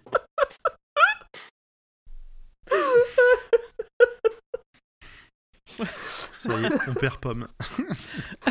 Alors, en, je sais pas, j'ai écrit euh, 19... en 19 767. Il y a une Ok, petite- alors, du à coup, corriger pour toi. Je sais Voilà. pas, je sais pas si c'est 19 ah c'est en 1967, très C'est bien. ce qui fait. C'est- C'est 66, la date c'est la plus c'est logique. Oui. Donc en 1967 arrive un nouveau détenu, Tommy. Ce gars est passé par plusieurs prisons avant d'arriver à Shawshank et il raconte à Andy qu'il a rencontré un gars qui prétend être le tueur de sa femme et de son amant. Andy devient. Quoi? Déjà, il faut expliquer que Tommy intègre la famille. Parce qu'il y a une notion de famille parmi Tout le temps. les plus Ouais. vieux détenus de Shawshank. Et ça, c'est important. Heureuse petite famille. C'est ouais. des Ah, gens je l'ai qui pas serrent les compris comme ça, d'accord. Bah là, j'ai, pour le coup, je l'ai sous les yeux. Non, non, mais je te crois. Et euh, c'est écrit Tommy Williams euh, a rejoint notre petite et heureuse famille de Shawshank en novembre 62. Mais moi j'avais compris ça comme étant les prisonniers de Shawshank, pas comme étant un groupe restreint de plus vieux euh, d'élite de la prison, quoi. Alors, j'ai peut-être été influencé par le livre, mais pour moi, c'est vraiment une Par bande à part. euh, par le film, pardon. Mais c'est quand même une bande à part au sein de la prison. C'est un sous-ensemble. Tu, tu le ressens moins, je trouve, dans le livre, ce sous-ensemble. Enfin, il y en a quelques noms qui reviennent un peu de temps en temps, mais pas, euh, pas comme c'est affiché dans le film non. derrière, hein, je trouve. Même Mm. Ouais, ouais. Je suis assez d'accord, dans le livre, il n'y a pas trop ce- cette idée-là. Bah, dans le roman, enfin dans la nouvelle, il dit vachement heureuse petite famille, mais moi j'avais l'impression qu'il parlait de toute la prison. Oui, c'est ça. Pas voilà. forcément de ce Mhm. groupe-là. euh. moi aussi. ouais. Quand un coup de darabon. Ouais. Donc Andy devient furieux hein, lorsqu'il apprend ça, et plus tard il dira que ça a libéré dans sa tête un tigre nommé Espoir. Voilà, c'est pas Le le, passage tueur, le mieux C'était écrit. pas quoi. sa meilleure phrase. ouais, c'est- On est d'accord. j'étais Le aussi tueur un ayant- peu... euh, Le tueur ayant bientôt fini sa peine, Andy se précipite chez le directeur pour tout lui raconter dans les moindres détails. On se doute que c'était pas une bonne idée. Et en effet, le directeur essaye de le convaincre que ce que dit Tommy est faux et il ne veut pas développer plus longuement cette histoire. Est- Andy pète un plomb et le directeur fait venir les gardiens pour le mettre au mitard. Il- le- Première le fois qu'il pète un il plomb. est complètement condescendant. Et là, c'est c'est la première fois ouais, que, que, que Andy va, pour le coup, je trouve, va perdre espoir quand, euh, enfin, juste après quand il va sortir du mitard. Quoi. Bah, De toute façon, le directeur, il a pas intérêt à ce que le gars qui lui Ah fait non. faire du fric euh, parte. Ah non, mais clairement. Il va pas perdre espoir, mais il va, il va déjà il va changer physiquement Mm. parce que Red va dire c'est la première fois où on a vu des notions de gris dans ses cheveux de mémoire. Mhm. Euh, oui, il dit qu'il est un peu vieilli, ouais. Et, euh, et en- et Andy va, alors Red va dire qu'Andy a, effectivement a pas donné, a pas fait un bon move, non pas seulement en allant voir euh, le, le directeur, mais aussi en donnant le nom de Tommy. Il Mm. aurait mieux fait de le garder pour lui en fait, son, son indicateur, parce qu'on on verra par la suite. Et d'ailleurs, je crois que c'est une notion qui est différente entre le film et le roman, que ça lui a pas servi à Tommy. Oui, je, Donc- dans le bouquin, on, sait, on, est, on est pas. bah, je crois que c'est ce que va dire Dans le bouquin, le- le directeur prétend qu'il l'a envoyé dans une prison euh, plus confortable. sympa. à l'autre bout du, de l'autre côté de la- de l'Amérique. Voilà. Oui, c'est moins violent de, de souvenir, mais bon, on sait pas la vérité non plus, vu qu'en plus, c'est Red qui la raconte. Mm. Donc, Oui. euh, Et alors, l'autre chose aussi, c'est qu'à ce moment-là, on a une petite description du mitard de Shawshank, qui est une sorte de donjon euh, bien nauséabond, et où, en fait, euh, quand il passe plus de 10-15 jours, tu commences à... Ça, atteint ta santé mentale. Voire Oui, bah, c'est quoi euh, Un jour, une année ou... Ouais, C'est un ça. jour qui dure Il un an, c'est ça Je crois qu'il dit que 20 jours c'est une année, 30 jours c'est deux. Euh, T'es éclairé par une seule lampe qui s'éteint plus tôt que dans le reste de la prison. Tu ne fais que euh, manger du pain rassis et boire de l'eau croupie. Enfin, c'est pain un peu et au compliqué. Au pain et Au au pain chien. et au ouais. chien, ouais. Je sais pas quelle est la version anglaise. Au pain et au quoi, t'as dit? Au pain et au chien, Il- ils en traduisent ça français- euh, au début. Ouais, Ils Non, disent je crois ça comme ça, en fait. bread and water. But j'ai regardé. au pain et à l'eau. Mais alors, c'est ce qu'ils disent justement, c'est que euh, ils sont mis au pain et à l'eau et que eux, dans la prison, ils appelaient ça être mis au pain et au chien. C'est ça. Je check. Bon, j'avance un peu en attendant. Vas-y. Donc, il a passé 20 jours au mitard, on l'a dit, il ressort un peu vieilli. Il demande plusieurs fois à revoir le directeur qui refuse systématiquement. Amenez-moi le directeur Et voilà, exactement. Et on est à l'été C'est la 63. maf. Et fin juin, Norton, donc le directeur, reçoit enfin Andy. Il essaye à nouveau de le convaincre de laisser tomber et il lui apprend que le vrai tueur a été perdu de vue après sa sortie, mais surtout que son seul témoin a été transféré dans une prison beaucoup mieux que celle-là. Donc c'est ce que tu disais, Urde. Et Andy le menace d'arrêter de l'aider pour ses impôts. Mauvaise idée. Évidemment, Norton le recolle au Mhm. trou pour 30 jours et le menace de viol en réunion à répétition, mais aussi de détruire la bibliothèque. Et là, on s'aperçoit que les, les privilèges d'Andy tiennent quand même qu'à un, un fil et c'est pas lui qui Ouais. décide. quoi. C'est ça. Mhm. Est-ce que vous croyez que cet homme-là, après avoir dit tout ça, est allé prier Dieu pour se faire pardonner? Tout à fait. Mm, Il, a- il non, s'est- conf- je suis sûr qu'il s'est même confessé. Lui, Puis il s'est fouetté. pense qu'il est du bon côté. Comme Silas dans Da Vinci Code. Mais non, il a la parole sainte, donc euh, voilà. Les pêcheurs, c'est pas lui, hein, c'est les prisonniers. Oui, c'est vrai. Sauf le dimanche après la messe quand il va dans la rivière avec sa canne à pêche. C'est lui le pêcheur. Oui, on avait compris. Enfin, je crois. Les autres, vous aviez compris. Oui. Je l'avais, je l'avais. Donc, nous voilà maintenant en 1967. Ça fait, si j'ai bien compté, 19 ans qu'Andy est en prison. Tu vois ce qu'on disait? C'est bon J'ai bon là? Il peut pas avoir été 23 ans à la bibliothèque. Non, d'accord, ça va. Donc, ça fait 19 ans qu'Andy est en prison et il continue de tailler des morceaux de cailloux et ne montre pas à quel point il a été atteint par ce qu'a fait le directeur ni par les menaces qu'il a reçues de lui. Pendant 4 ans, Andy a rongé son frein, mais est sorti de sa torpeur en 67.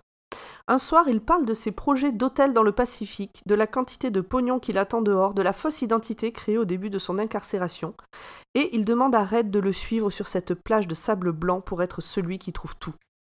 Ça fait un peu rêver Red, mais il se rappelle vite qu'ils ne sont pas prêts de sortir de là. Alors tu donnes pas le nom de la ville, tu donnes pas le nom de la fausse identité. On va se faire Mais il foutre. faut bien que je, il faut bien que je vous laisse de quoi parler. En plus, ça te fait plaisir de faire En cette plus, remarque Dis dégueulasse. le nom de la ville, euh, Julien. Alors Ah oui. vas-y, fais-toi je plaisir, je t'écoute. Précisément le nom de cette ville. Putain. Voilà, Moi, je merci. Ouais. Tu garderas tes réflexions pour la prochaine. Ziwantanero. Ziwantanero. Ça va Ça passe Vous êtes sûr que c'est comme Ziwantanero. Ziwantanero. Ça me paraît juste. Et c'est quoi le nom de la fausse identité? Je l'ai Ah, pas je me sous souviens les pas, yeux. ça. Ah, on fait moins le malin, hein C'est Peter Stevens. Peter Stevens. C'est ça? Exactement. Ok. Merci, Emric. Merci Emmerich. Un gars sûr. rien. Donc nous sommes en 69 et Red retrace les évasions les plus mémorables. Je les ai pas notées. Oui, bon. Donc si jamais quelqu'un veut le faire, le, veut faire remarquer Bah, que j'en parle en, pas, en c'est gros, elles ont jamais marché. Quoi. Elles ont jamais marché. Voilà. Sauf une Sauf fois une. au fond du jardin, Ouais, c'est ça. sauf une fois au chalet. Euh, quand la prison était en rénovation euh, avant la guerre, je crois que c'est en 36 de mémoire, où euh, il y a 14 prisonniers qui se sont fait la malle parce que la prison était un peu ouverte, et 10 d'entre eux n'ont jamais été retrouvés. Ah, moi je pensais à l'autre gars euh, qui faisait les, les lignes dans le terrain de foot, Ouais, je sais qui- plus qui- quoi. qui Ah oui, liberté. Et en fait, il était là, oh tiens, la porte est ouverte, et il passe. Et... Parce que là, je sais, je sais pas si c'est vraiment, euh, s'il a été rattrapé ou pas, ça je me souviens plus, mais comme il est sorti, Non, je et il disait pas. que c'était le, le gag euh, de la prison, quoi. Euh, juste, oui. juste avant, il y avait un petit, une autre petite préparation qui était, je- alors peut-être plus subtile et que j'ai peut-être imaginé euh, sur, sur, ces, sur ces histoires d'évasion. Il y a Red qui parle des petits, euh, des petits cailloux, des petits trucs qui, que- qui ont été taillés par Andy. Il dit qu'il qu'il les a toujours, qu'il les examine de temps en temps et il pense à ce dont un homme est capable avec le temps et la volonté de s'en servir goutte à goutte. Et ce goutte à goutte m'a fait repenser à une autre phrase qu'il y avait plus tôt dans le, dans le bouquin où il parlait de, du, du béton qui pouvait être usé euh, par le temps, par des milliers d'années, euh, avec une simple goutte qui tomberait dessus, toujours au même endroit, au fur et à mesure. Et Ah ouais. si je renchérir, il y a une phrase qu'on n'a pas notée dans le début, quand il lui donne son marteau. Red dit que s'il voulait euh, s'échapper avec ce marteau, il y faudrait des siècles pour creuser un tunnel. 600 ans, il a Oui, mis. mais je crois que c'est- à peu près euh, ça va être à ce moment-là aussi qui parle du béton qui s'use euh, avec, euh, avec le temps et avec les gouttes. Euh, et donc Red, maintenant qu'il a compris qu'Andy veut se faire la malle, il espère que tout se passera bien pour lui, mais en doute à cause du directeur qui ne le lâche pas. Et ce n'est pas six ans- 600 ans après, mais c'est en 1975, à l'âge de 57 ans, qu'Andy Dufresne se barre de Shawshank. Il n'a jamais été rattrapé.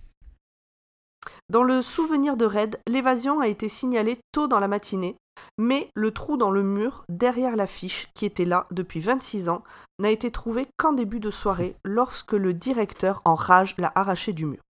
Bah, du Oui, coup, c'est ça, qu'on parce pourrait que- me dire combien il y a entre 1952 et 1975 Non, mais je, je, je, do- je me dois de m'excuser. euh, Ah oui.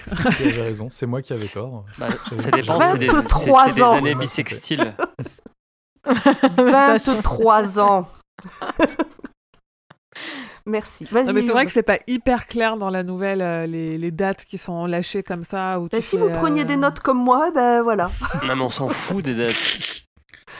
Ce qui compte, c'est les noms qu'on sait pas dire. Exactement. Si Juan Tanner. oh. Bon, euh, Urde, t'allais dire quelque chose du coup. Oui, je disais, euh, ce qui est important dans, dans cette histoire que, qu'ils l'ont vu le matin et qu'ils ont découvert le trou que le soir, c'est on met un petit peu en avant le, le problème administratif. Donc au début, les prisonniers sortent de la cellule, ils les comptent. Donc euh, en premier lieu, ben, il n'est pas compté. Euh, ensuite, ils regardent dans la cellule, il n'est pas là. Donc qu'est-ce qu'ils se disent? Euh, ben, Il s'est planqué quelque part dans la prison, donc ils cherchent dans la prison, enfin, etc. Donc ça dure effectivement toute la journée avant que, Je, que le directeur vraiment pète un câble et... euh, je crois qu'ils avertissent quand même le shérif par précaution. À un moment, ils le disent. euh, qu'il y a Oui, voilà, mais potentiellement un évadé. Voilà, ouais, potentiellement, justement. C'est pas, pas trop le stress, quoi. Il, il- il- il- je crois il note Red que la procédure de la pr- prison en cas de disparition ne dit pas qu'il faut aller fouiller dans la cellule. Oui, parce qu'on estime qu'il est dehors, en fait. Oui. C'est. du euh, ouais, est-ce que j'ai bien euh, compris C'est donc euh, il faut rentrer les mecs, ressortir, etc. Donc ils, identi- ils identifient que c'est Dufresne. Ils le cherchent partout, ils le trouvent pas. Et, et de mémoire, c'est quand euh, le, le chef de la prison, enfin, le directeur de la prison, envoie bal- balader euh, toutes les pierres et les Mhm. petites statues que fait euh, Andy, qui se rend compte qu'en fait, il y a un truc bizarre avec le poster. Mais je crois que c'est dans le film, ça, non? Dans le film, il balance le caillou Ouais, il- sur, le, sur le poster et ça perce le poster. Alors Ouais. que dans le, Dans le bouquin, il dans arrache le le, bouquin, poster. c'est juste, il est juste euh, enragé et il regarde la, la meuf sur le poster qui est euh, une, une star de bah, qui est euh, Raquel Welch euh, qui a courte vêtue sur la sur l'affiche et ça fait euh, ça, ça l'énerve parce que lui il est puritain.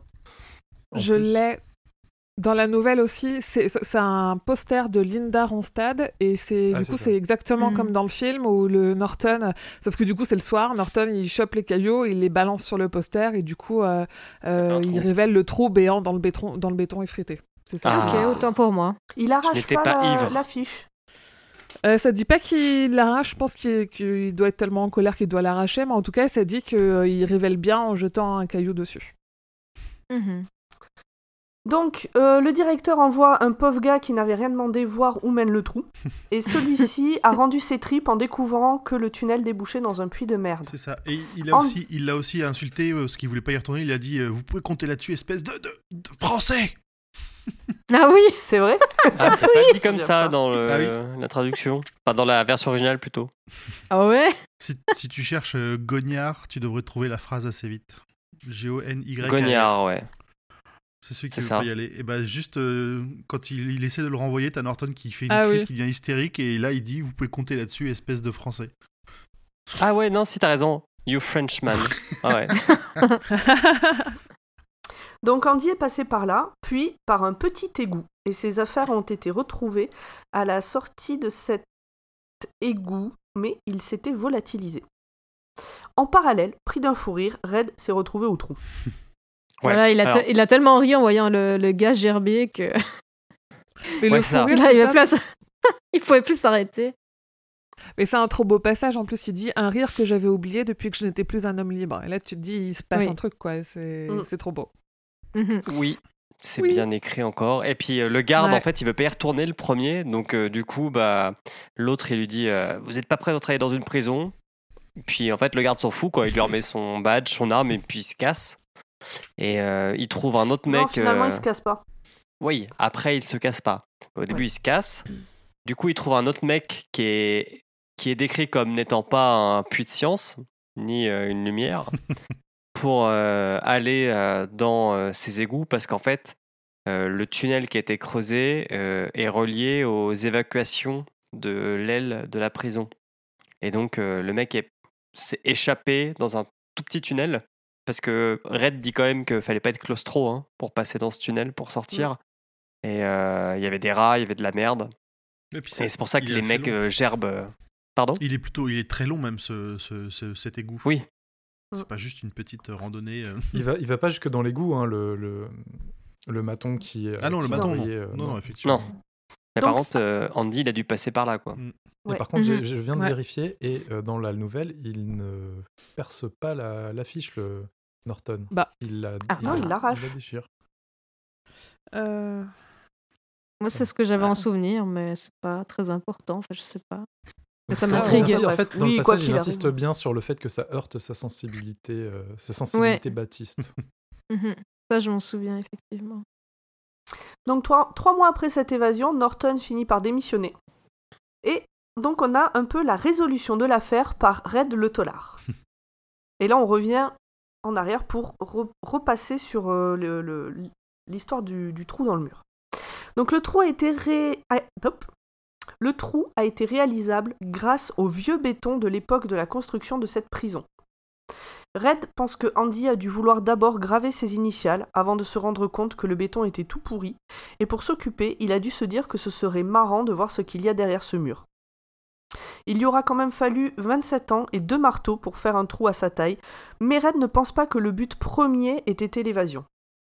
Il Pour pouvait évac- pas deviner que, que derrière, c'est un concours de circonstances au final. Oui, il y a quand même une grande part de chance, quoi. Mhm. C'est ça. Euh, pour évacuer les gravats, Red pense qu'Andy les a broyés jusqu'à obtenir de la poussière, puis les a mis dans un revers de manche ou de pantalon pour ensuite les laisser tomber discrètement dans la cour de la prison. Il pense aussi qu'Andy a dû graisser la patte à un ou deux matons pour que personne n'aille regarder derrière l'affiche, du moins au début, avant de devenir Je indispensable. pense que c'est plutôt pour pas qu'on lui enlève son affiche parce que tu dis tu vas surtout pas regarder derrière mon affiche hein. Surtout. En pas. fait, dans le Ouais. Red, Red dit que ce qui était bizarre, c'est que personne ne soit allé vérifier qu'il n'y ait pas un cutter planqué euh, derrière, euh, derrière l'affiche. OK. Donc Oui, c'est pour ça qu'il pense qu'il a dû graisser la patte à des gens. Comme le Oui fait et qu'il non. se soit retrouvé tout seul euh, aussi longtemps, que son colocataire s'est barré. euh, Parce qu'il faisait trop froid. Mais c'est pas barré parce qu'il faisait trop froid. Il a dit Ouais, qu'il faisait ouais. trop froid, mais qu'il était bien content de se barrer. Et que, enfin, aussi, euh, Red dit que Andy étant un prisonnier modèle, ne faisant pas d'histoire, etc., même quand il y a des euh, visites surprises, parce que c'est la seule chose qui aurait pu faire en sorte qu'il se fasse gauler, euh, il retournait jamais sa cellule. Alors que si ça avait été une, une sister, bah, dans ce cas-là, c'est sûr que son poster il aurait été arraché et que son, son, sa tentative d'évasion aurait été euh, vue. Et donc on peut se poser la question de pourquoi Andy ne s'est-il pas enfui plus vite? Et là on retombe sur ce que tu disais, Emily, et Red pense que c'est sûrement à cause de la peur du dehors.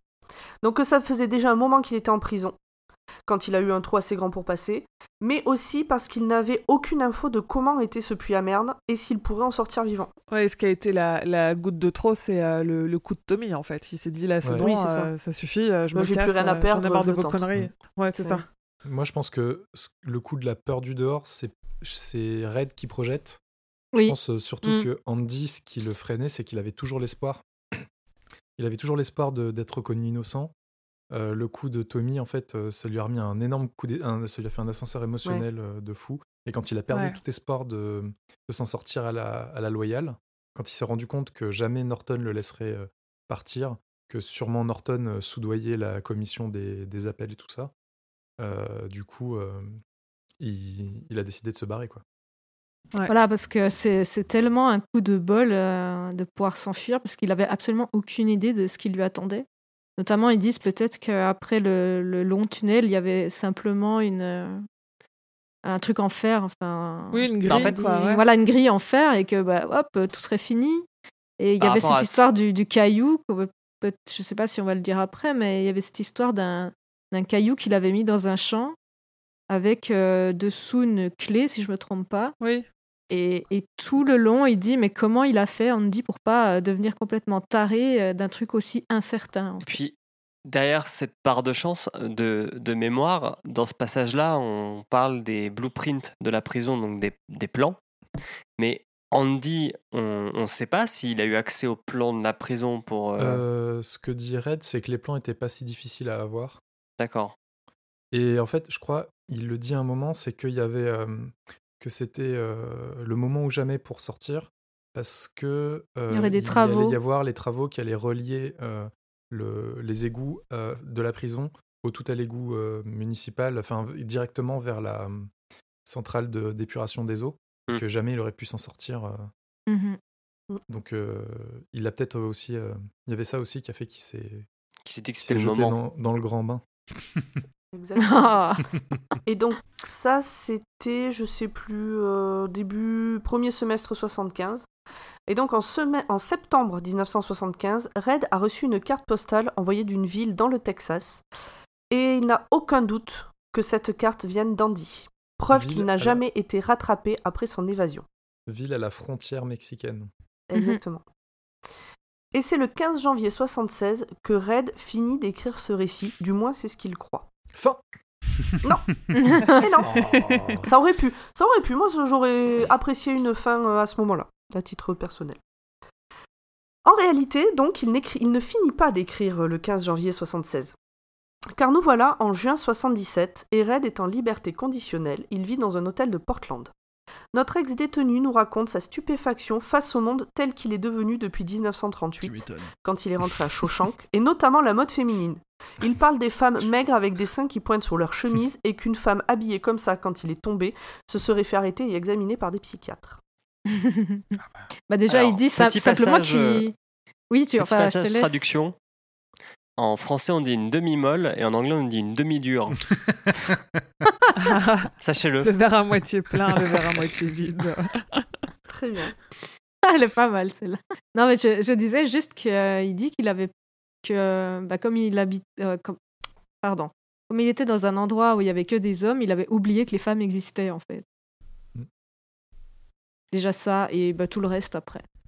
Oui, que le monde Bon, va temps, beaucoup s'il plus vite pas tué que sa femme, quand euh. il est rentré en prison.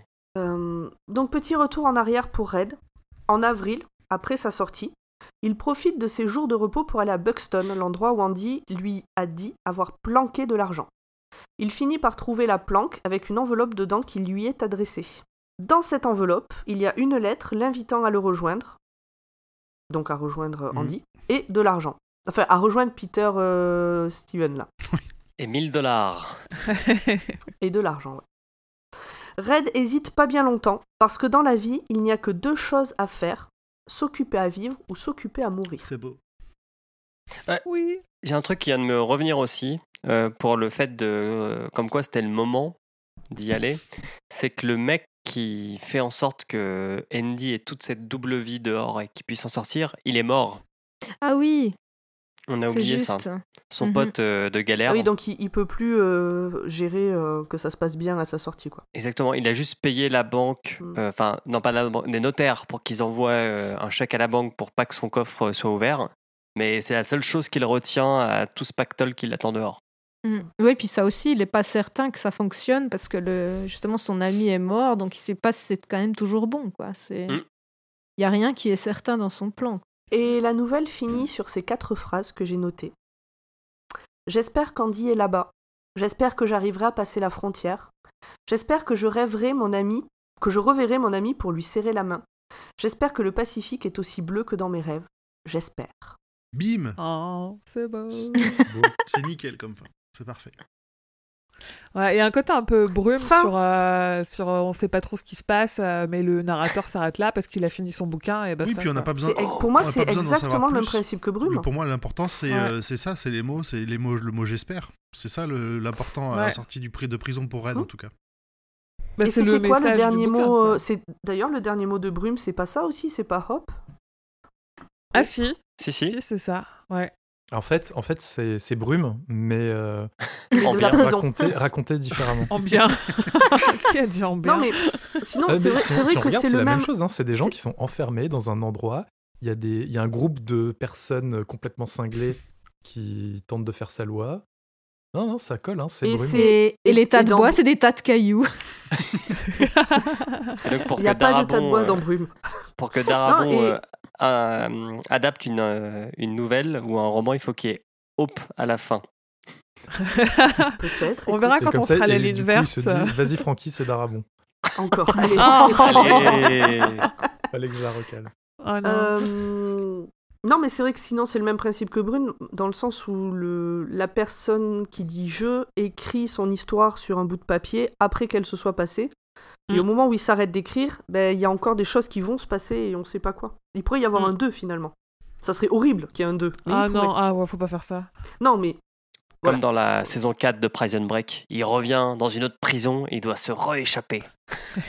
il a plus de place dans son dos, comment il fait? Je suis en train de chercher quel est le dernier mot de Brume. C'est pas grave. Attends, j'y suis. Mais il me semble que Ben, ça, finit, ouais. ça finit sur le mot espoir. Ah. Deux mots les- dont les sonorités sont voisines. L'un d'eux est Hartford, l'autre Espoir. Bon, en français, euh, En ça n'a pas ça du tout. euh, ok. En anglais non plus. bah si, Hartford et Hope. Ouais. avec avec Sonorité l'accent un voisine. peu. euh, Ça ouais. rime. Ouais, Euh, T'enlèves comme, 4 euh, lettres à Hope, ça fait Hartford. hein. Bah oui. Moi, ça m'a fait penser un peu à la fin de euh, Fast and Furious 7. Ok. Quand, Quand les chemins se séparent. Quand Vin Diesel euh, conduit sur la route en parallèle de son copain Paul Walker et que leurs chemins se séparent et que Paul Walker continue de conduire vers l'horizon. Ouais, mais là, c'est l'inverse. Mais là, c'est l'inverse. Bah ouais. Je me suis demandé si, euh, au final, euh, c'était pas une métaphore et que euh, Andy était mort et que euh, c'est pour ça que Norton était super en colère et que au final, euh, euh, à la fin, Red euh, Allez lui vivre aussi le sur rêve son lit de mort et se dit qu'il espère aller voir retrouver son copain. Oh là là. Ou qui va vivre son rêve par il lui procuration. envoie. Genre, Ouais, genre le. Andy serait resté Ah non, bloqué, serait resté comme un con entre les deux murs de la prison et il serait tout, tout desséché. Maintenant, il lui envoie une carte. euh, il lui envoie une carte au moment où il passe la frontière. Donc déjà, s'il meurt, il, il meurt, euh, il meurt au Non, Mexique mais- où il se fait pécho à la frontière. Quoi. Mais, mais non, mais ça pourrait. Hein. C'est. Non, mais ça se trouve, c'est on surtout que- la théorie, la théorie dure. Mais, euh, aussi. déteste l'espoir, visiblement. Emmerich déteste l'espoir, et là où on a deux personnes qui ont passé beaucoup de temps en prison qui s'évadent, lui il voit des gens qui sont morts. Il voit des morts partout. Il voit des gens qui sont morts. Euh, ça vous va d'avancer? Ouais, ouais, Est-ce que vous avez encore des choses à dire sur, euh, sur l'histoire, sur la fin de l'histoire? Ah, Non, Est-ce que est-ce qu'on a dit que Red était irlandais? Non, du coup on l'a pas dit. ouais, on l'a loupé. Parce qu'il s'appelle pas euh, Red en vrai, c'est ça? Oui, c'est un surnom parce qu'il est roux. Voilà. avançons. Et donc, on avance et je vous propose de passer à la partie importance du livre dans la bibliographie et l'univers de King par Grand Poil.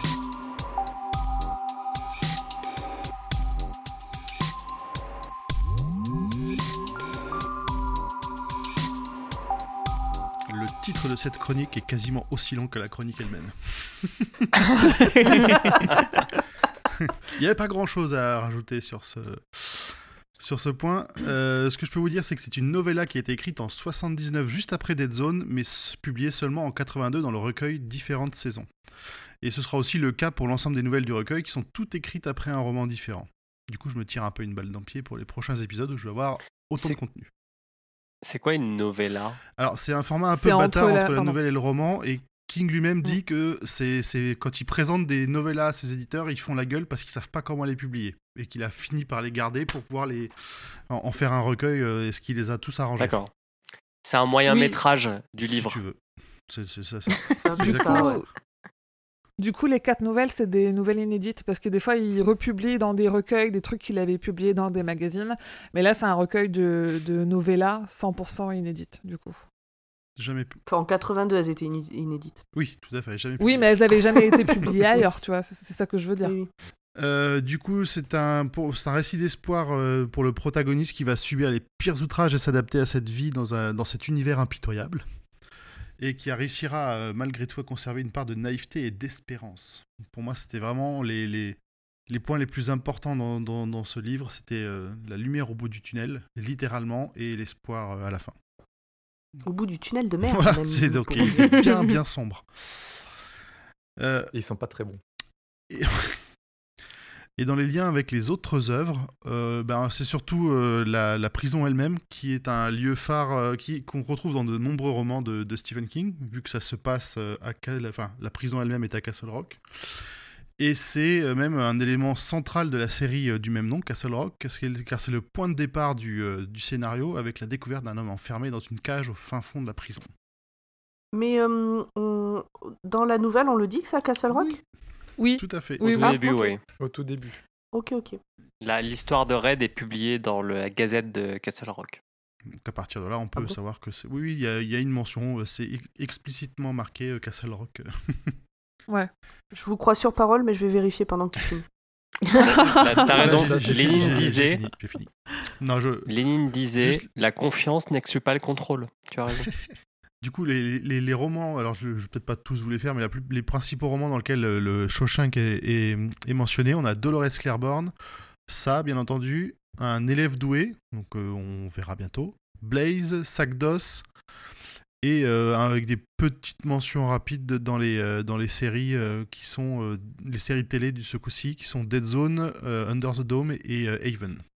Et bien bien sûr euh, Castle Rock. Et euh, 22 novembre 63, mais. euh, Ouais, c'est pareil, je crois que c'est que dans la série télé que c'est que c'est mentionné. Oui, oui, oui, ouais, c'est ouais, pour le coup, c'est Mm. que les séries font des clins d'œil. euh, ouais. C'est des petits easter eggs. Ok, c'est bon, je, je confirme que l'histoire euh, de, de, de Red euh, tuant euh, sa, sa famille euh, est, bien, est bien apparue dans le, le journal L'Appel de Quel Castle Rock. manque de confiance. Toujours. C'est bon pour moi. Et du coup, c'est là où vous vouliez peut-être revenir sur le fait que pour certains, c'est un ovni euh, dans, le, dans ce que King a écrit parce que c'est pas fantastique, machin. Tu ou, préfères euh, qu'il le fasse ou avant, que, avant de te pourrir ta, ta section Non, on peut le faire après alors. Ah, on le fait après, d'accord. Et donc, on va passer euh, maintenant à les adaptations du livre par Émilie.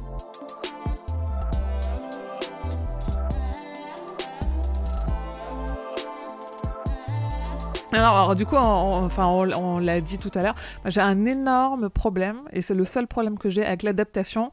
La version française, le titre, c'est on peut pas spoiler plus une histoire et pourrir toute l'histoire que appeler un film Les Évadés, quoi. Alors que le titre, le titre de la nouvelle euh, est très bien traduit, c'est euh, Rita Hayworth et la rédemption de Shawshank, et le film en VO, c'est juste Shawshank Redemption. Et les mecs, plus, en Même les Québécois ont pas osé. Pourquoi est-ce qu'ils l'ont mis au pluriel? Vu que le seul intéressant, on va dire, c'est. euh, En plus Andy, quoi.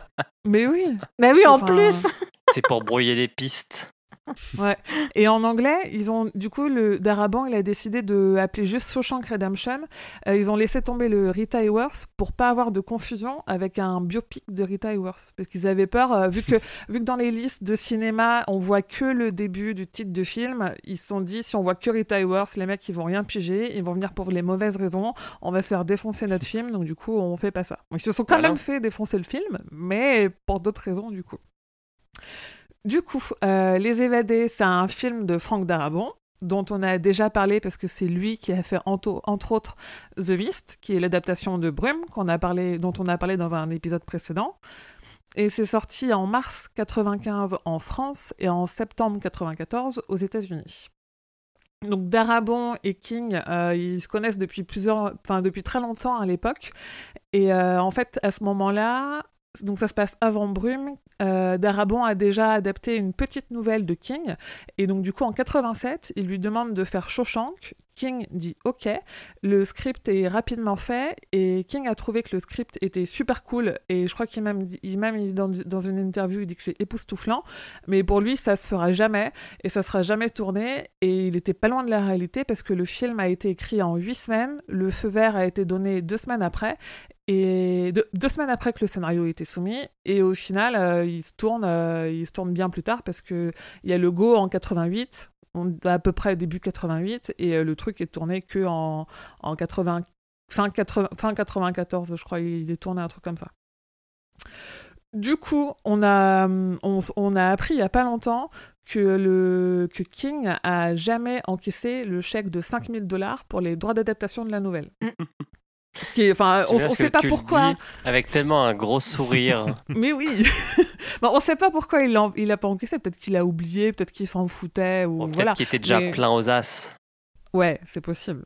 Mais du coup, mais il aurait pu, tu vois, il y en a, ils sont en plus euh, la plupart de son argent et il leur file à des fondations, donc il aurait pu, euh, il aurait pu prendre la thune. Mais du coup, ce qu'il a fait, c'est après que le film soit sorti, mais des années après que le film soit sorti, il a fait encadrer le chèque et il l'a renvoyé à Darabon avec un petit mot qui dit en cas de besoin, avec amour, et puis signé Steve. Donc c'est, Mhm. c'est quand même archi mignon. C'est voilà, on peut pas. C'est On peut pas lui enlever ça. Steph, si tu préfères. en français, il aurait Bah signé oui. Steph. Signé Steph. Attends, Stéphanie, mais c'est qui Du coup, Shawshank met, euh, met du temps à se faire, mais ça se fait quand même. Et du coup, ils ont tourné dans une maison de correction fermée pour mauvais traitement et pour cruauté. Et selon certains acteurs dont j'ai retrouvé les interviews, ils disent même que c'était un lieu hanté, un bâtiment où des gens ont souffert et où les équipes ont passé 4 à 5 mois. Donc la, la prison, elle se trouve dans l'Ohio, et ils ont tourné avec des figurants locaux, dont des anciens gardes de cette prison qui avait été fermée pour mauvais traitement. Aujourd'hui, euh, ouais, ambiance. Aujourd'hui, Ouais, tout ben, a ouais. été. Aujourd'hui, tout a été rasé. Il reste euh, un seul bâtiment, c'est le gros bâtiment central qu'ils appellent euh, eux entre eux. Ils ont appelé ça le, châ- le château de Dracula. C'est un espèce de truc qui ressemble à rien, sauf à une prison. On le voit plusieurs fois. Si vous voyez le film, vous voyez normalement à peu près de quoi je parle.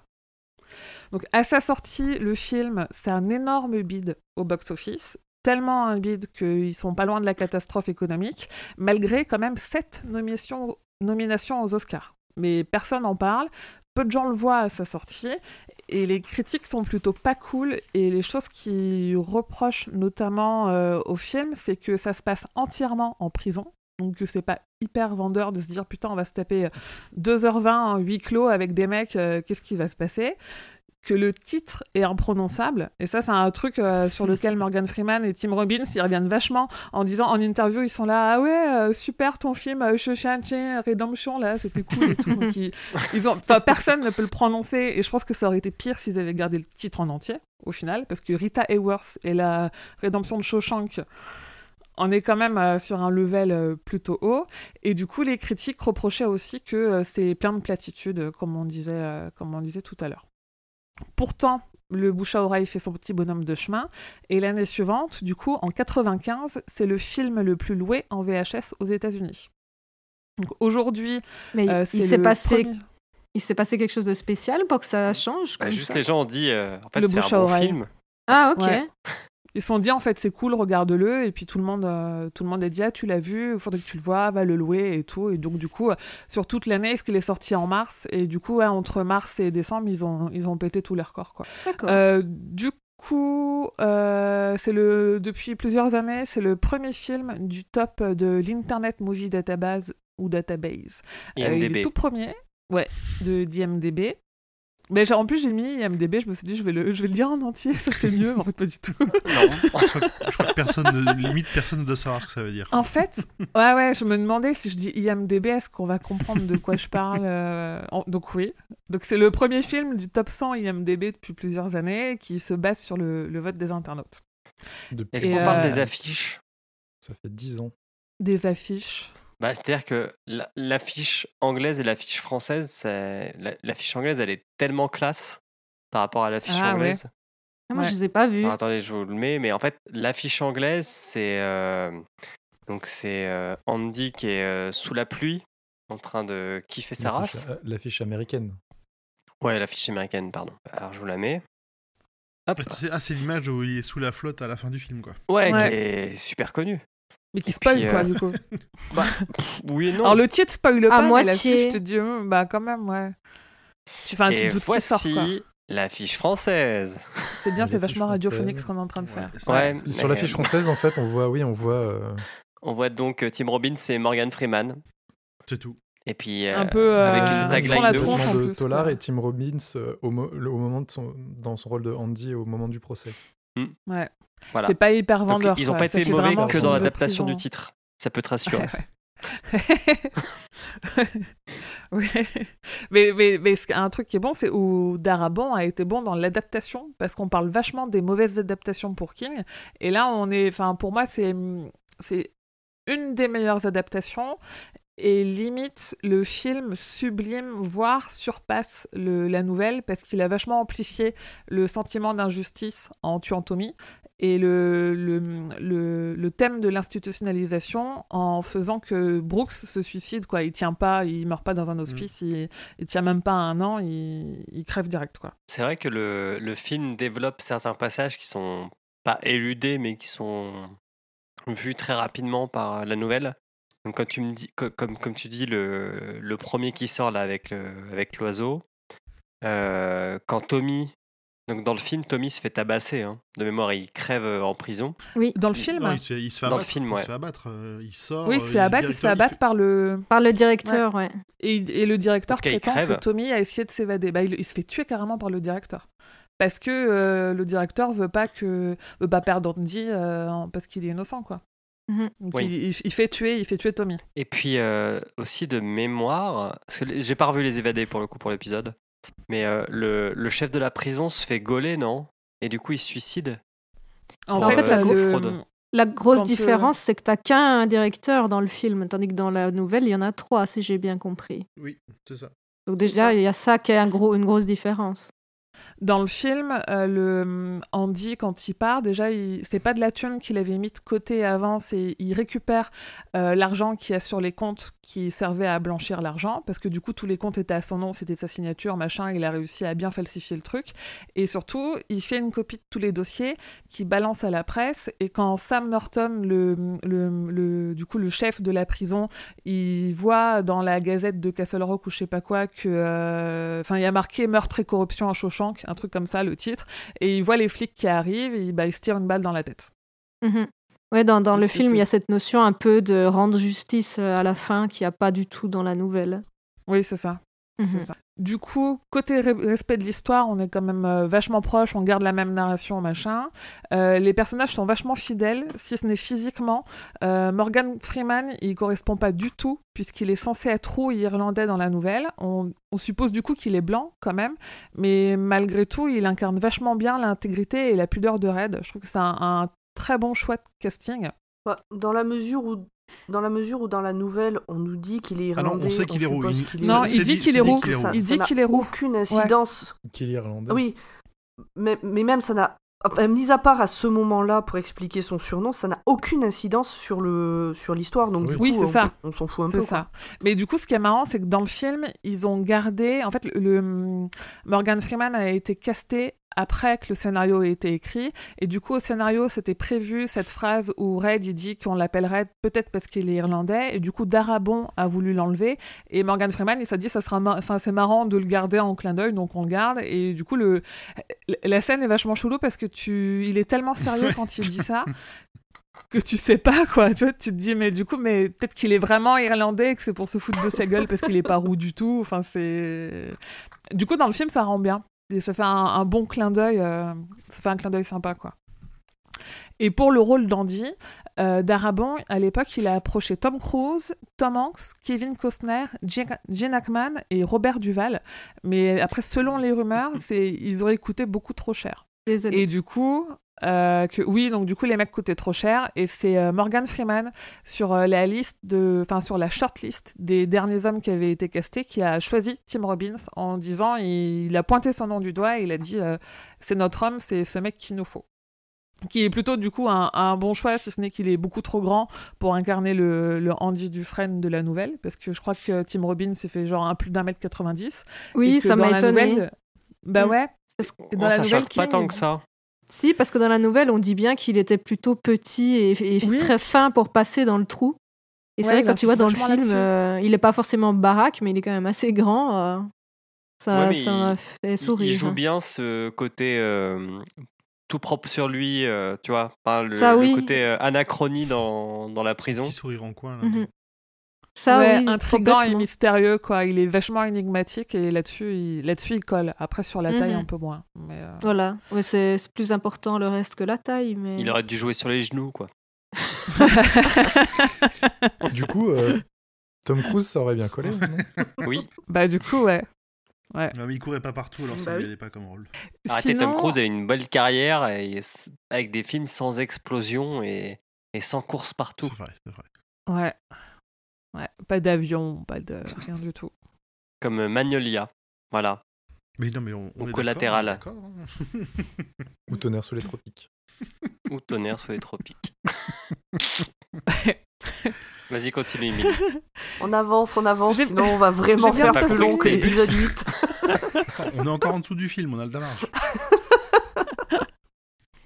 Euh, sinon, à la base, le script, il se terminait comme se termine la nouvelle, c'est-à-dire que Red, il est dans le bus et il dit que j'espère que le Pacifique est aussi bleu que dans mes rêves, machin.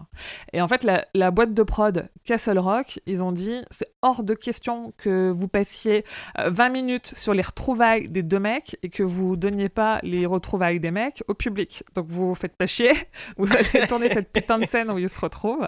Après, il y a deux versions. Moi, j'ai vu une version où il y a une productrice qui dit euh, dans une interview qu'ils ont dû tourner la scène de la plage à l'arrache juste avant la sortie du film, alors que Darabon, dans toutes les interviews et même dans la version commentée du film qui a en Blu-ray, il dit qu'ils ont fini leur tournage sur la plage et que c'était un méga soulagement pour tout le monde parce qu'ils sont enfin sortis de cette prison après 4 ou 5 mois et que du coup tout le monde avait un peu l'impression euh, d'avoir retrouvé sa liberté, euh, euphorie générale, machin, gna Du coup, en tout cas, oui, mais quoi qu'il arrive, en tout cas, c'était pas prévu au script et ils l'ont mis dans le film. Et je trouve que autant c'est bien dans la nouvelle de rester sur un petit truc qu'on sait pas trop, mais que dans le film, euh, le passage où ils se retrouvent, c'est quand même plutôt cool et, euh, et ça, ça me choque pas qu'il l'ait rajouté en fait. Comme quoi, Darabon, il est quand même. euh, Ouais, mais du coup, on peut il pas se dire qu'ils sont peut-être morts. euh, de film. Sauf Brume. Lui. Moi, Non, je- je- on rigole, hein. la fin de Brume, c'est de la merde. Elle est très bien cette fin. À noter que la musique est de Thomas Newman, qui est quand même, parce que la musique est très très cool. Oui. Et, euh, et que, et que on, on- on le disait en off, on voit deux fois le fils de Morgan Freeman dans, le, dans Les Évadés. Tu nous avais dit trop. Je sais pas si vous avez. euh, Je suppose que Non, c'est enfin, on le voit. En fait, c'est a. lui qui le joue jeune. Ouais, sur le, sur le papier. euh, Si on le voit, on- il, il le joue jeune sur le papier où il y a marqué euh, refusé ou approuvé Mm. pour, euh, pour qu'il soit libéré. C'est son fils. Et on le voit aussi au moment où Andy arrive et qu'il y a une sorte de aide d'honneur parce que tous les nouveaux arrivent. Il y a un gros plan sur euh, un Renoir et c'est le seul Renoir qu'on verra à part Mo- Morgan Freeman, à mon avis. Et c'est le fils de, de Morgan Freeman. Voilà. Après, il y a plein. Tu te rends compte que, comme t'avais dit 3, Grand Poil, ça fait 8 fois qu'il voit le film. Et qu'il essaie de voir où est la troisième que fois, je- il a toujours pas trouvé. Eh ben, que du coup, je pense que c'est 4 parce qu'il est refusé deux fois et accepté une fois, donc ça fait 3. Plus le plan où on le voit euh, dans la cour de la prison, ça fait Ah 4. bah, si tu comptes à chaque Bon, bref. photo, effectivement. Voilà. Donc après, des, voilà, des anecdotes sur le film, il y en a des, des centaines, je pourrais y passer des heures, mais on, on a, on, on a éludé les On a autre principales. chose à foutre. non, mais après... C'est quoi cette violence Bah, on, attend la meilleure Oh. partie de, De de Hurde, oh aussi. bah donc, oui. euh. Non, il y a un dernier truc. Oui, qui du coup tu- euh, Ah. lancera pour la Mhm. conversation pour après sur le euh, c'est un ovni dans l'univers de King machin. J'ai retrouvé un bout d'interview où il explique en fait que une fois il était au supermarché et qu'il y a une dame qui s'est approchée de lui. Oui, parce qu'il fait ses courses comme tout le monde. C'est un Cette histoire part Oui, mais bizarrement. non. Mais vas-y. mais oui, mais ça fait, tu sais, l'histoire du. Ça fait anecdote du gars qui passe sa vie à te raconter toute sa vie dans les boîtes de détails. Alors, supermarché, King faisait ses courses et au rayon fruits et légumes. Et donc, il a acheté. Donc il Vas-y, y a une dame raconte ton qui s'approche de lui. Donc en plus, je, je vais lire ce qu'il a dit, d'accord? Mais enfin, enfin, la traduction de ce qu'il a dit. Oui. Ah oui, En non, j'ai français, un accent déplorant. Bon, bref. Il dit Une fois, j'étais au supermarché et cette vieille, cette vieille dame s'approche de moi. Le genre de femme qui visiblement dit ce qu'elle pense. Elle me fait Je sais qui vous êtes. Vous êtes l'écrivain des livres d'horreur. Je ne lis pas ce que vous faites, mais je respecte votre droit à le faire. C'est juste que j'aime les choses plus authentiques, comme ce film Les Évadés. Alors Mais je lui ai what? dit Hein alors je lui ai dit, c'est moi qui l'ai écrit, et elle m'a répondu non, ce n'est pas vous, et puis elle est partie vaquer à ses occupations. et c'est bien, Mais et ça démontre bien mon combat quotidien que King, ce n'est pas que de l'horreur, qu'il faut arrêter avec ça, qu'il écrit des très belles choses en dehors des trucs un peu glauques. Je suis entièrement Voilà. d'accord avec toi. Je... ouais, d'où ma.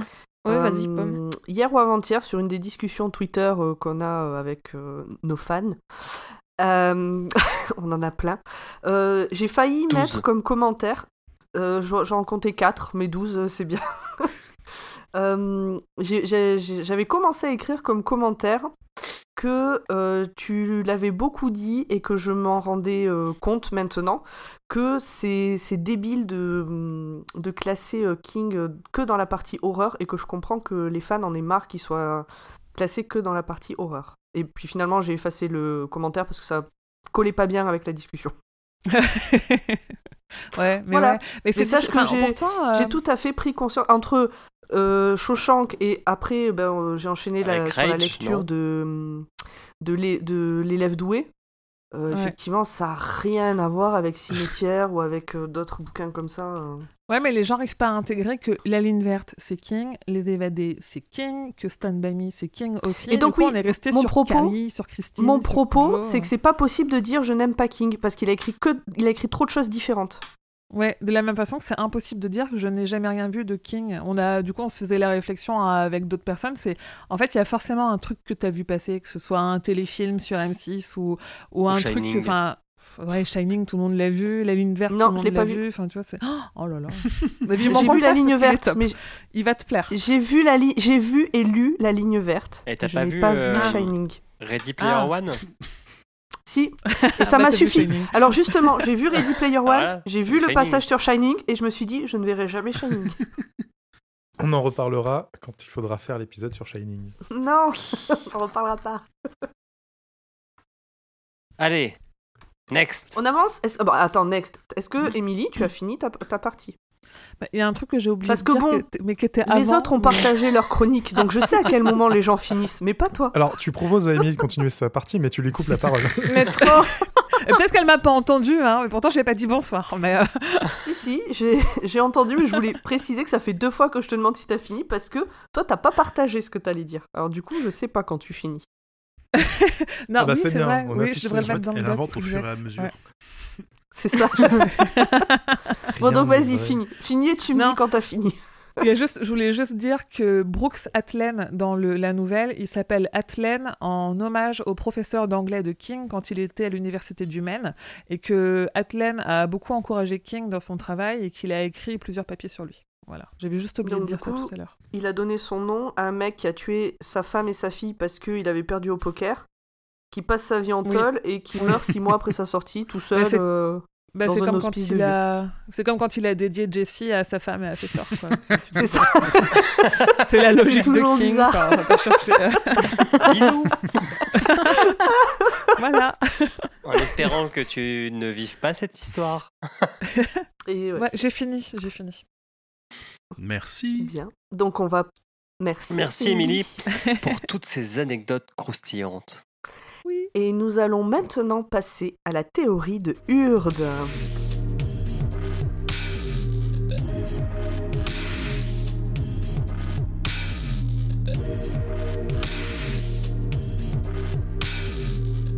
Oui, voilà, donc comme on l'a dit, c'est un écrit un peu pas spécial, mais disons qui diffère de ce qu'on a déjà traité jusqu'à maintenant.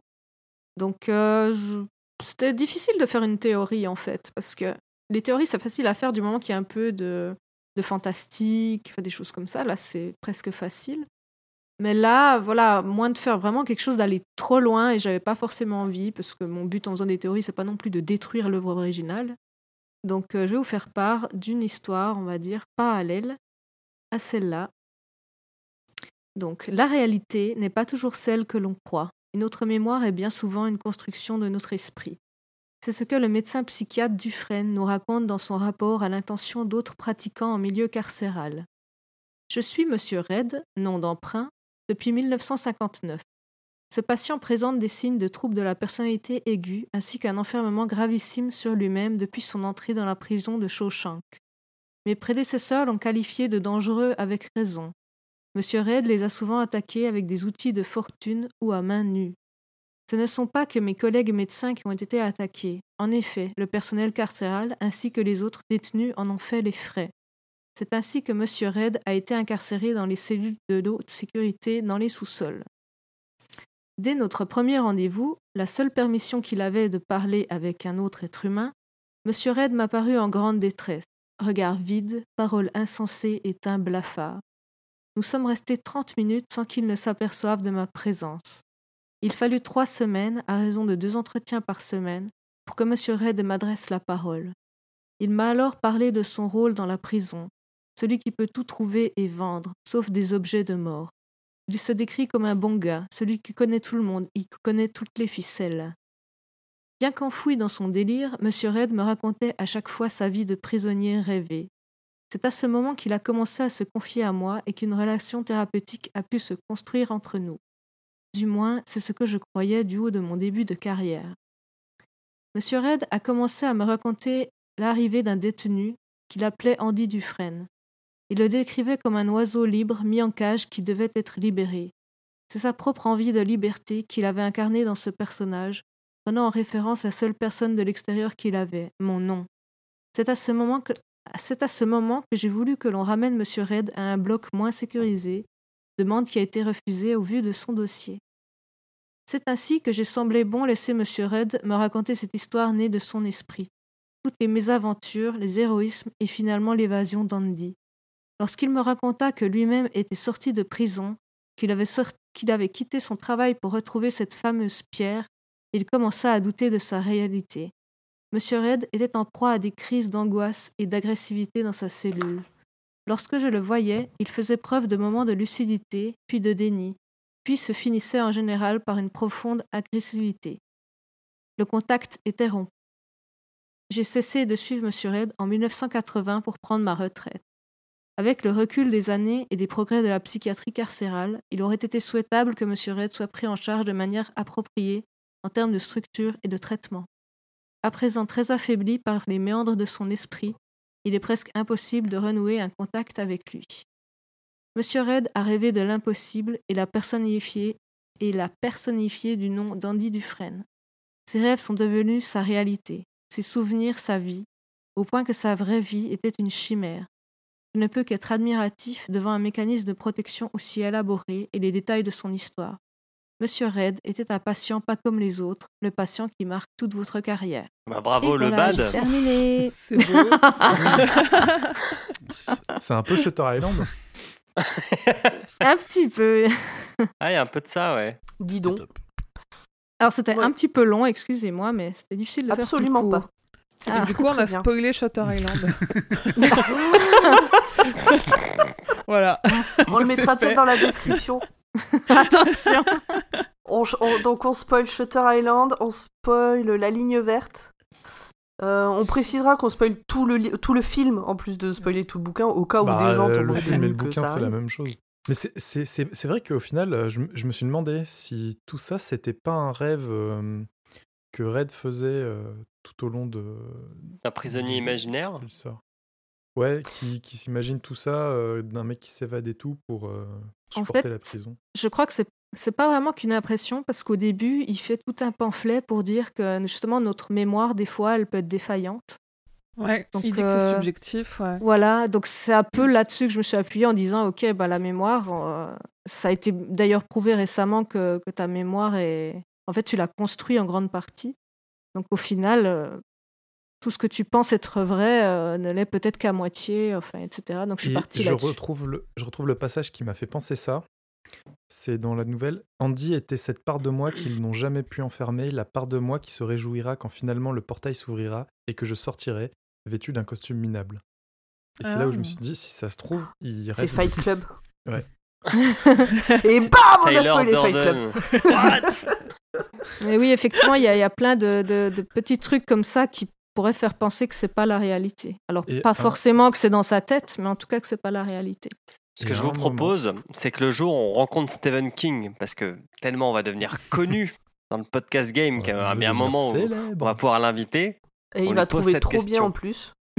Parce que, et à, un moment, à la fin, euh, Red, il, il écrit Merci d'avoir écouté.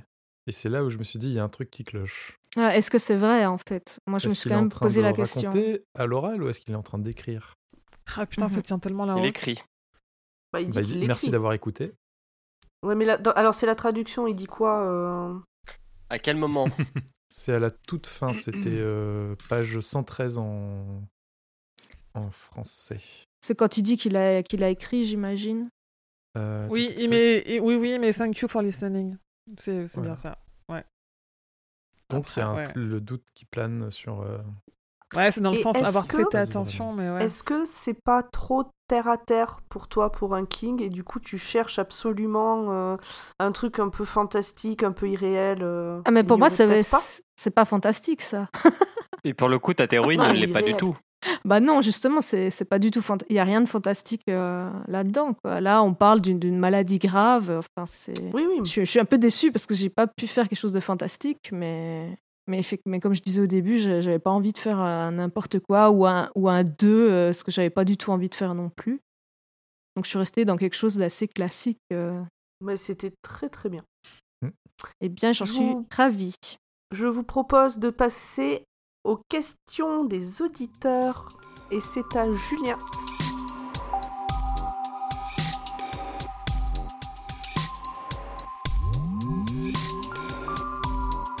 Alors, les questions des auditeurs.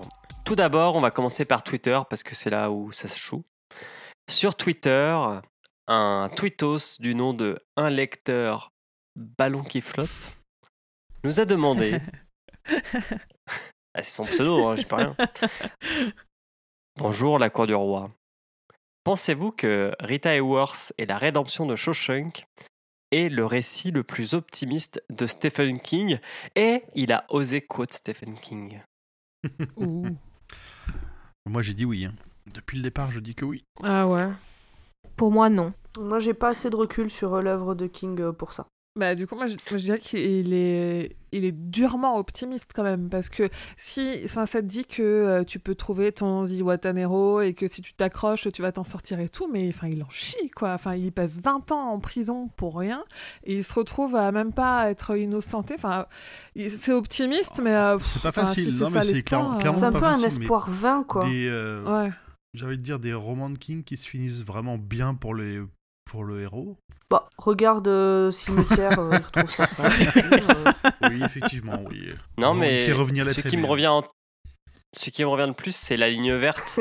Là, là, ouais, ouais. il est pas optimiste, mais il, il a un peu cette saveur euh, douce amère dans Mm. la bouche sur la fin. Ouais, moi j'ai aussi d'autres trucs en tête, mais ça va trop les spoiler. Donc, enfin, enfin, il, il est optimiste.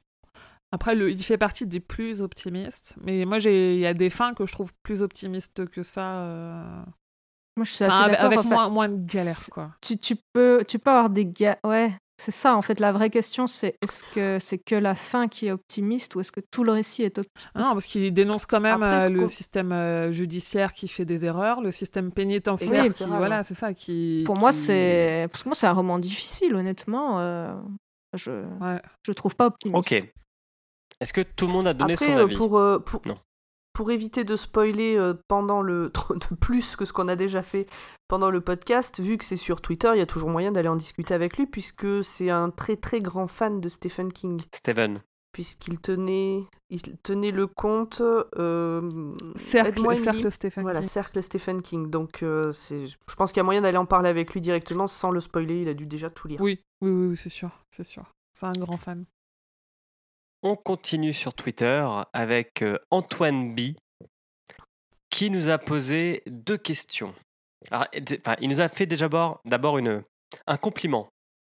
Il nous a dit euh, est-ce que euh, enfin un compliment question, il a dit est-ce que Stephen King ne donne-t-il pas le meilleur de lui-même dans ses nouvelles? Et sinon, merci de m'avoir fait prendre conscience du point culotte. Et ça, je pense qu'on peut en être fier. Et ça, c'est bon. Je Je crois qu'on a pourri beaucoup de gens Oui. avec ça. Bah, et pourtant. pense qu'on a rempli notre mission. On va pouvoir arrêter ce podcast. Il y, a encore, il y a encore beaucoup de gens à corrompre, mais on est sur la bonne voie. Donc, est-ce que vous pensez que Stephen King est meilleur quand il fait des nouvelles ou des novellas plutôt Oui, oui, sans hésitation. Mais parce que t'es pas une grosse Non. lectrice, c'est pour ça que tu dis ça. Non, non, absolument pas pour ça. Euh, J'ai lu des gros bouquins euh, très longs et qui m'ont euh, passionné. Mais chez King, pour l'instant, c'est les Backman et les nouvelles que je trouve vraiment bien. Mais j'ai pas encore tout lu de King. Qu'on fasse le fléau. Le Fléau, j'en ai lu quand même la moitié du premier tome et pour l'instant, j'aime Ah. beaucoup. Enfin, en fait, c'est un, un format Les où il est hyper bon. Enfin, c'est un format où il est hyper bon, mais du coup, tu retrouves pas la même chose. Donc, il y a ce côté où tu peux aimer, euh, ce côté un peu contemplatif, où tu prends le temps dans les personnages, dans le contexte et tout, dans les romans, et pas du tout aimer parce que ça va trop vite dans les nouvelles, et inversement, ou aimer les deux. Enfin, c'est. Je sais pas si c'est meilleur, en tout cas, c'est différent, et il est bon dans les nouvelles. C'est différent. Dans Ouais. 22 novembre 63, il passe des pages à décrire les saveurs des choses, euh, de ce que les gens. euh, Ça donne Ouais, c'est trop prenant, quoi. Enfin, il est, il est, il est doué oui. quand il, enfin, quand il doit être long. Enfin, pas, je sais pas s'il doit être long, mais quand il prend le temps, il est aussi doué, quoi, pour la description. Mm. Même si ça fait pas avancer le récit. Il peut. Mm. Il l'est pas toujours, mais Mm. il peut l'être. Grand poil, Emmerich, Urde, un avis? Non, bah, j'ai, enfin, j'ai pas de, je peux pas dire de préférence entre euh, ce qu'il écrit en format long ou en, ou en nouvelle. Il y a vu qu'il y y y a du très bon, il y a des récits les plus marquants que j'ai pu lire dans les, dans les deux catégories. Donc, euh, et je, effectivement, on peut dire que euh, dans ces nouvelles, il, se- il est très bon et ça se passe. c'est, toujours un, régal à lire. Moi, je, rejoins Émilie aussi de dire que ces nouvelles sont très bonnes, mais ces récits le sont aussi. Donc, plus une question de goût personnel au final. Donc, moi, clairement, je préfère les nouvelles pour plein de raisons. Euh, mais voilà, il y a des romans que j'aime aussi. Enfin, mais personnellement, les nouvelles, moi, c'est vraiment en premier. Ok. Emmerich Euh, j'ai pas. Je, pour l'instant, j'ai beaucoup aimé la nouvelle et j'ai pas lu assez de nouvelles de lui pour, euh, pour le dire que c'est vraiment Ok. le, le meilleur dans, dans, dans les nouvelles, sachant que j'ai beaucoup aimé de ses, ça- de ses romans, quoi. Donc, euh, je peux pas me prononcer. Peut-on dire qu'on est partagé? C'est ça. Ça passe. Mhm. Ça passe. Je continue, toujours avec Antoine B, qui nous dit Bonjour à vous tous. La vision de la prison de Stephen King n'est-elle pas un peu trop idéalisée et trop peu oppressante en comparaison des ambiances que c'est habituellement distillé notre ami Parce que nous sommes tous l'ami de Stephen King? Pour moi, non. Pour moi, elle est pas trop idéalisée. C'était pas le, c'était pas le, le, le- le- le non. but de- du récit. Euh, il, il charge Andy euh, un peu au début, avec ses, il, il en prend quand même plein la gueule et euh, au fur et à mesure, ça se, ça se dénoue. Mais comme c'est un récit à la première personne et que malgré tout, c'est centré autour de Andy Mm. qui conserve justement, qui, a- qui, enfin, justement, qui amène cette légèreté quelquefois dans le récit, je, je pense que c'était pas le, le but d'avoir une prison plus oppressante que ça. En fait, en fait c'est ça, c'est on aurait eu un récit à la troisième personne, on aurait eu plus de 500 pages sur un mec qui se fait, qui vient en enfer en prison, et le truc nous aurait tellement foutu les boules qu'on n'oserait même pas traverser quand le bonhomme est rouge, quoi. C'est donc là on est, en fait là c'est pas le propos, quoi. Du coup c'est, je pense que le peu qu'on sait, c'est déjà, c'est déjà Ça pas mal, et que en effet vu que c'est la première, oui c'est ça, Oui, non. mais que du coup oui, c'est pas. C'est avait pas un bon, thème. a inventé un bon terme pour ça. Oui.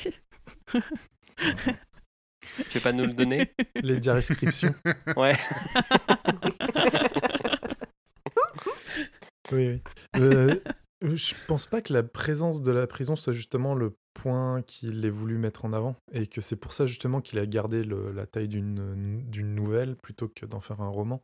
C'est que c'est les personnages sont c'est surtout le personnage c'est Andy et après euh, Red un petit peu en parallèle et les quelques personnes avec qui il interagit. D'ailleurs, euh, les seuls aspects de la prison qu'on a, ce sont les interactions d'Andy euh, qui servent à présenter en fait euh, euh, le personnage d'Andy.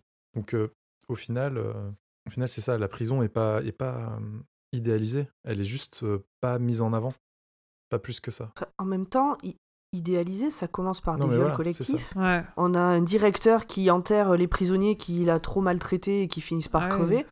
Je trouve que c'est assez. Enfin, il n'y a pas besoin de plus pour en que fait, ce soit pas c'est que idéalisé, que ce soit survolé. oppressant. C'est pas, écrit en. C'est, en survolé, enfin, c'est survolé, mais c'est largement Non, non, nécessaire. c'est en- Enfin, c'est largement suffisant, C'est en pardon. arrière-plan de l'histoire, c'est pas, c'est pas au, au Mm. premier plan.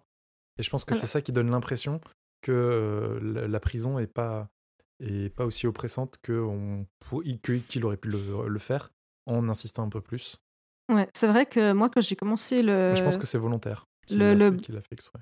Ouais, quand j'ai commencé le bouquin, moi je me suis dit ça va être super trash. Alors en fait, les, les faits sont trash, effectivement.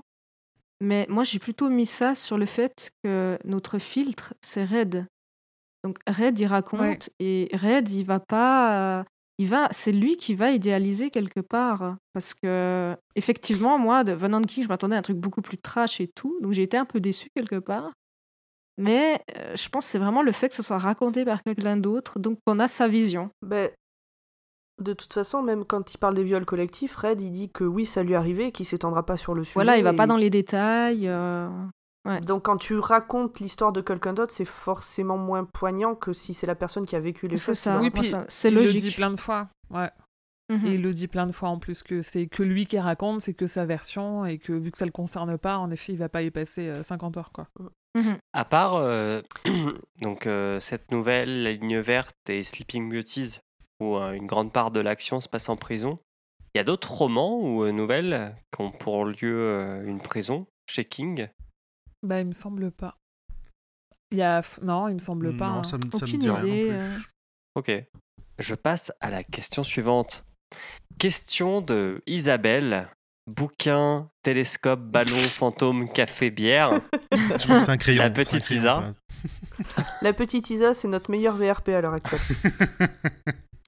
mais qui n'a peut-être pas posé la meilleure question parce que c'est pas une question qui est en lien avec l'épisode. Mais je vous la pose quand même. Ah, Il n'y a Non, pas non, de meilleure ou de moins bonne Il y a pas de question de, la meilleure, part on de a nos dit qu'on pouvait. Voilà. Si les gens veulent savoir comment tu aimes prendre ton café le matin, ils ont le droit de le demander. Sans Absolument. sucre et noir. Alors, ma question n'est pas en lien direct avec la nouvelle, mais plutôt une curiosité par rapport à l'équipe. Sur quel roman de Stephen King aimeriez-vous faire un épisode de podcast? Alors, je vais Une vous question citer. pour Emmerich. On va commencer par Émilie.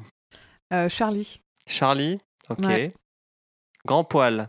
Euh, C'est compliqué. Allez, donne-en. donne-en. Allez, les Tommy Knockers parce que je l'ai pas aimé.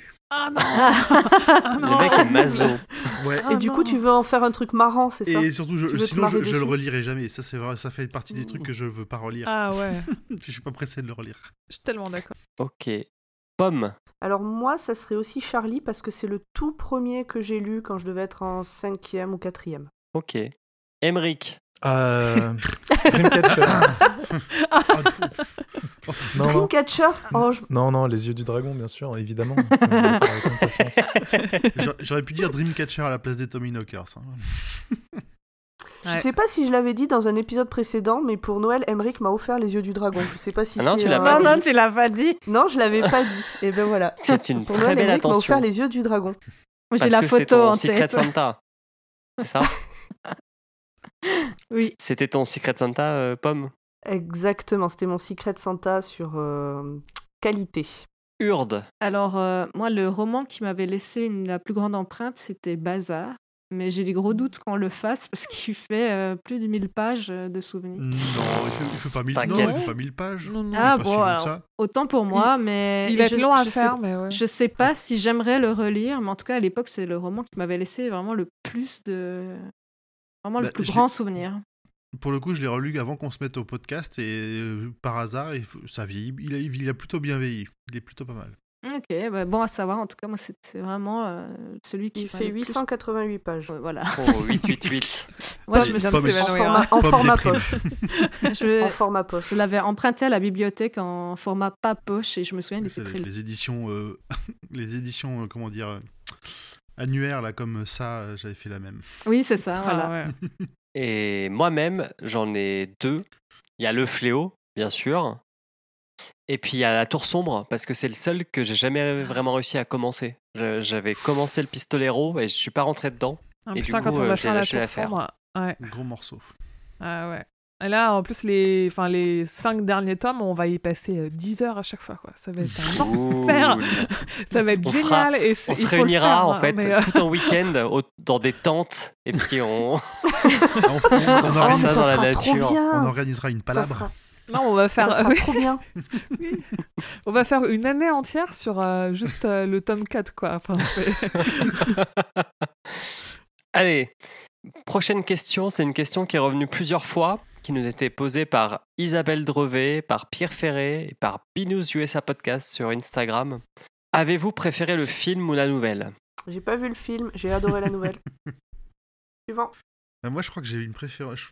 Au final, je crois que je préfère le film quand même. Ouais, je pense. Je suis que- comme toi. Mais la fin est... donne plus Ah, une impression de conclusion, je trouve. Alors, Donc, bah, euh, je- je à part- préfère. j'allais dire, à part la fin. Moi, je préfère la fin du bouquin. J'aime bien qu'elle se termine sur ces, sur ces mots. Moi, j'arrive, honnêtement, j'arrive pas à dire. Je trouve qu'ils se complètent bien, en fait. C'est bien de voir les deux. Enfin, de lire et de voir, euh, de voir le film. Ouais, exactement comme Urde. C'est.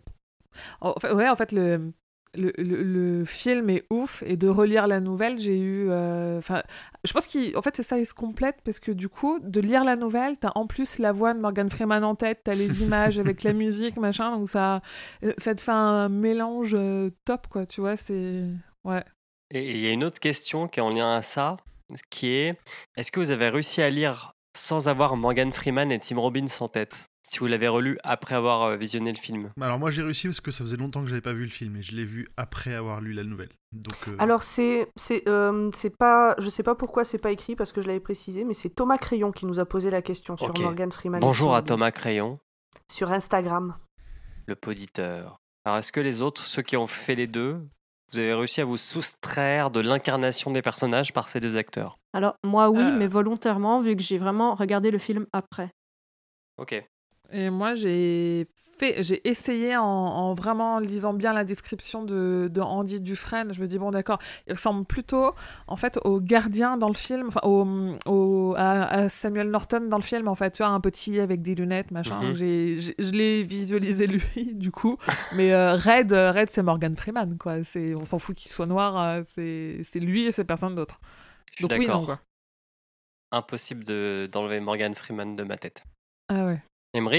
Je sais pas. Non, j'ai pas, pas eu la, la- la voix de Morgan Freeman euh, dans la tête euh, en lisant le, le truc, l'histoire.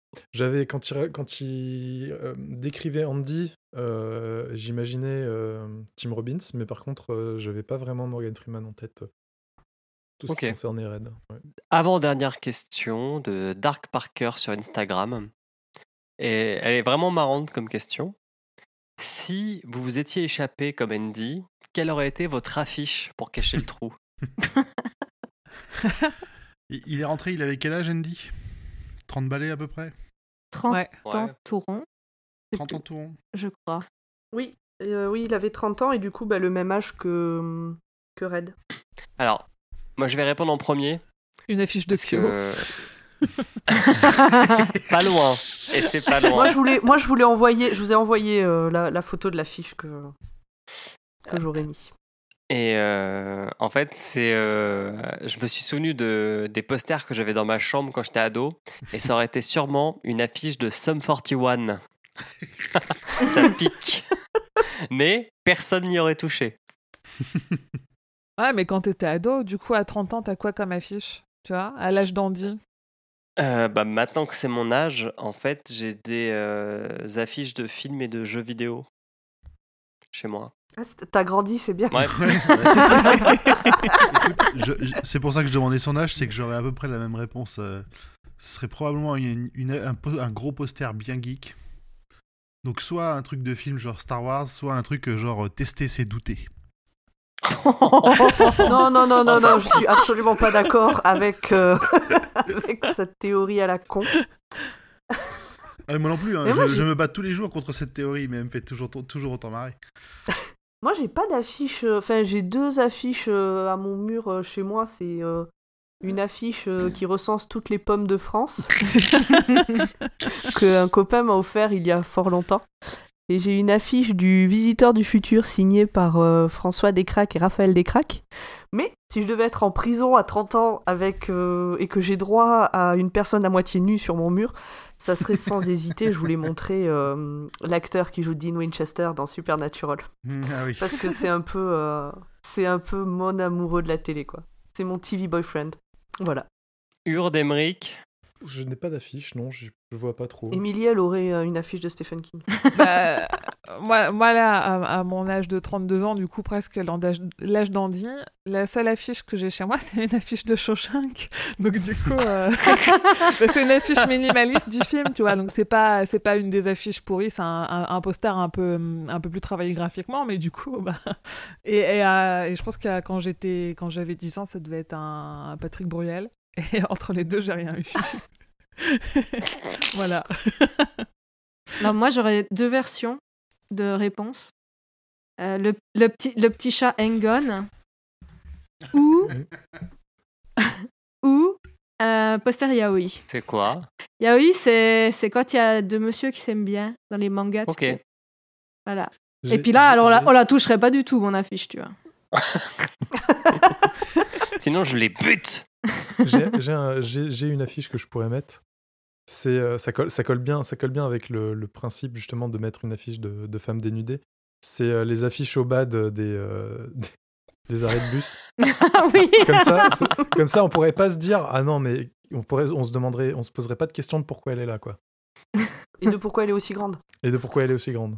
Ouais, c'est pour ça que moi, moi j'ai vraiment essayé de chercher un truc euh, avec, en lien avec ce que Andy met, c'est-à-dire une personne à moitié à poil qui fait un peu fantasmer. Pas forcément. On a besoin aussi d'affiches pour voir nos héros, pour rêver, tu vois. Pas forcément pour se branler euh, devant une meuf. Mais euh, moi, quand je pense à Dean, euh, je ne fais pas ce genre de choses, je rêve. Elle Je rêve. m'emmène dans un monde meilleur. Peuplé de créatures pittoresques. Et en plus, je, en plus, je l'ai découvert quand j'avais 30 ans, donc du coup, euh, ça colle. Alors, laissez-moi vous poser la dernière question, la meilleure, posée par un auditeur anonyme. Est-ce que Red is dead? Et quelle anonymité Mais qui a pu poser cette question? Je disais, ça me fait toujours rire. hein. Vas-y, Eh ben, Pomme, si ça se trouve enchaîne. oui, si ça se trouve tout se passe quelques instants avant que Red meure. Mais oui, puisque Emmerich a cette théorie, donc la question n'est pas si déconnante. Même si elle est débile. Bah, on ne sait pas, honnêtement. euh, on n'en a aucune idée. Ça reste en suspens, on ne Bon. saura jamais. On verra. Si les auditeurs, les poditeurs ont un avis sur la question, qu'ils n'hésitent pas à nous le dire dans les commentaires sur les réseaux sociaux. Eh bien, je pense qu'on a fait le tour. Est-ce que quelqu'un a quelque chose à rajouter? Nope. Bien, je prends ce silence pour un non. On va conclure par euh, notre question habituelle. Est-ce que vous conseilleriez cette nouvelle autour de vous aux gens qui ne l'ont pas lue? Oui. Oui. Oui, Urde Euh, pardon, oui, bien sûr. Bof. Eh bien, moi aussi. C'est- Et je crois que c'est la première fois qu'on est assez unanime. Attends, il y a eu un bof. Ah, bof, bof. Bof. Julien, bof? Évidemment. il peut pas, il peut pas être comme tout le monde, lui. Non, mais tu vois, enfin. Tu, tu peux pas dire aux gens rentrer par, euh, par cette porte. Ah, mais. Ah ouais, donc toi, pour toi, la question c'est est-ce que on pourrait conseiller aux gens de découvrir Stephen King par ce livre? Bah ouais, moi je la comprends. Est-ce que, est-ce que vous avez aimé ce Est-ce que c'est un bon roman? Ou est-ce que c'est une bonne nouvelle? La réponse est oui. Est-ce que grâce à cette nouvelle ou ce roman, vous allez pouvoir euh, découvrir une part de King? Enfin, je le comprends comme ça. Et pour moi, c'est non. D'où mon Bah, bof. Une Bah, part de C'est King, King qui l'a écrit, donc euh, c'est une part de King. Ouais, mais c'est- c'est lui qui l'a écrit, donc c'est une part de lui. Tu vois, c'est comme si je te disais, euh, est-ce que, euh, est-ce que Scorpion c'est Still Loving You? Est-ce que Mais oui. Metallica c'est Mais oui. Only Things Bah oui. Matters Non, Bah oui. Mais si. non. Bah Mais c'est si. une part. Mais Ça si. fait partie de leur identité. C'est une des meilleures parts en plus. Mais tu peux pas dire que quelqu'un qui a écrit un truc, ça, ça fait pas partie de lui, c'est lui qui l'a écrit. Il l'a pas écrit sous la contrainte. C'est pas priori. l'œuvre la plus représentative de son œuvre avec un grand O. Tu cherches des excuses parce que t'as pas aimé. Bah, je trouve que c'est vachement représentatif de ce qu'il est capable de faire et on en revient à ce que disait Pomme ou ce côté où les gens pensent à King en pensant sang, en pensant monstre et euh, voiture tueuse et chien tueur et ça montre que, bah, que non en fait que King il fait aussi des jolis trucs un peu plus durs mais euh, quand même euh, plus optimistes et plus ancrés dans la réalité et, et pour moi ça fait complètement partie de, de sa facette et qu'on peut pas lire King en lisant une seule histoire ça de toute façon c'est clair. Bah, c'est pas vois, représentatif, mais ça gens- fait partie. Au pire, rentrez par Rage ou par Marche ou Crève. Rentrez par un Backman si vous voulez pas euh, rentrer par de- du fantastique et de l'horreur, plutôt Ouais. que par ça. Ça, le livre, bah, il est gros et euh, arrête pas de dire que c'est pas ouf. Que par celui-là. Ah oui, il faut pas forcément commencer par celui-là, mais, mais Mais il faut, il fait il partie faut de lui quoi. existe. Non, mais regardez le film. Oui. Bien, je pense qu'on a fait le tour. Euh, Alors, on a une bonne nouvelle, c'est que comme euh, différentes saisons a été publiée aux éditions Livres de Poche, eh bien, on va pouvoir faire un concours suite à cette, euh, cet épisode. Ouais Donc vous verrez, j'ai pas, la- on n'a pas, comme on n'a pas encore la date exacte de sortie de l'épisode, euh, on peut pas vous annoncer la date exacte de, du concours, mais en gros ça sera euh, un ou deux jours après la sortie de l'épisode. Il suffit de nous suivre sur Facebook, Twitter ou Instagram euh, pour euh, bah, avoir les infos du concours. Jusque là j'ai bon? Tu as tout bon. Tout va bien. Et pour finir, eh ben, on va rappeler que le roi Steven est membre du label, du label Podcut, qui regroupe euh, 23 podcasts euh, trop bien euh, et très différents les uns des autres, dont euh, Julien est le patron, donc on est un peu obligé de dire c'est trop cool. Et, euh, est un Non, mais des si. patrons. à titre personnel, pour avoir écouté tous les podcasts euh, qui sont dedans, il n'y en a pas un que j'aime pas, donc euh, allez voir, ils sont tous très différents. Ah, tu vois, t'as compris pourquoi on vous en a pas pris 3 et qu'on en a pris 7 Ah mais je suis ravie que vous en ayez pris 7 de plus, ils sont vraiment top. Il a fallu se battre. On dirait que et, et je promets, je promets que je dis pas ça sous la contrainte, je les aime vraiment. Euh, et tout cela, donc vous pouvez les trouver ben, Podcut sur les réseaux sociaux qui qui tra- qui, qui retweetent et tout les, les nouveaux épisodes et sinon sur podcut.studio.fr Point studio. ou Non, c'est .com podcast pour studio. podcut.studio tout simplement. Euh, là vous aurez toutes les informations. Voilà. J'ai tout dit. Ah et Patreon, voilà. On peut y aller.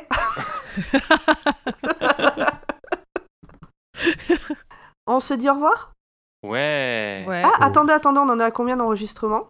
Deux heures et demie. Euh, ouais. 2h35, on voit- mais on a... On moi j'ai voit débuté bien avant. 2h35. Oui, Ouais, puis il y a pareil, des blancs. Je dirais 2h24. Après, Franchement, après je montage, pense on va peut-être que- réussir à rester en dessous du film.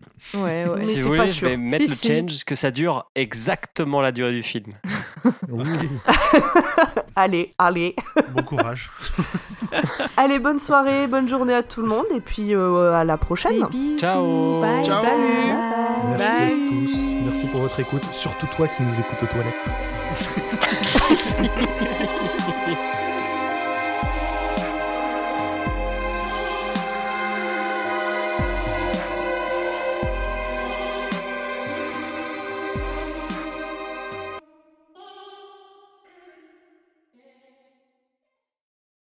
Putain. On n'est pas prêt. Euh, t'es bière, elle me 200 reste en bouche là. c'est chaud. Tes 252 notes, grand poil, c'est que sur Shawshank? Non, non, non, il y a tout le bouquin. Ok. Il y a plus de notes que de pages. Oh putain, ouais, deux notes par page. Alors, je sais que je prends beaucoup de notes, mais quand même. J'ai eu un tout petit peu peur.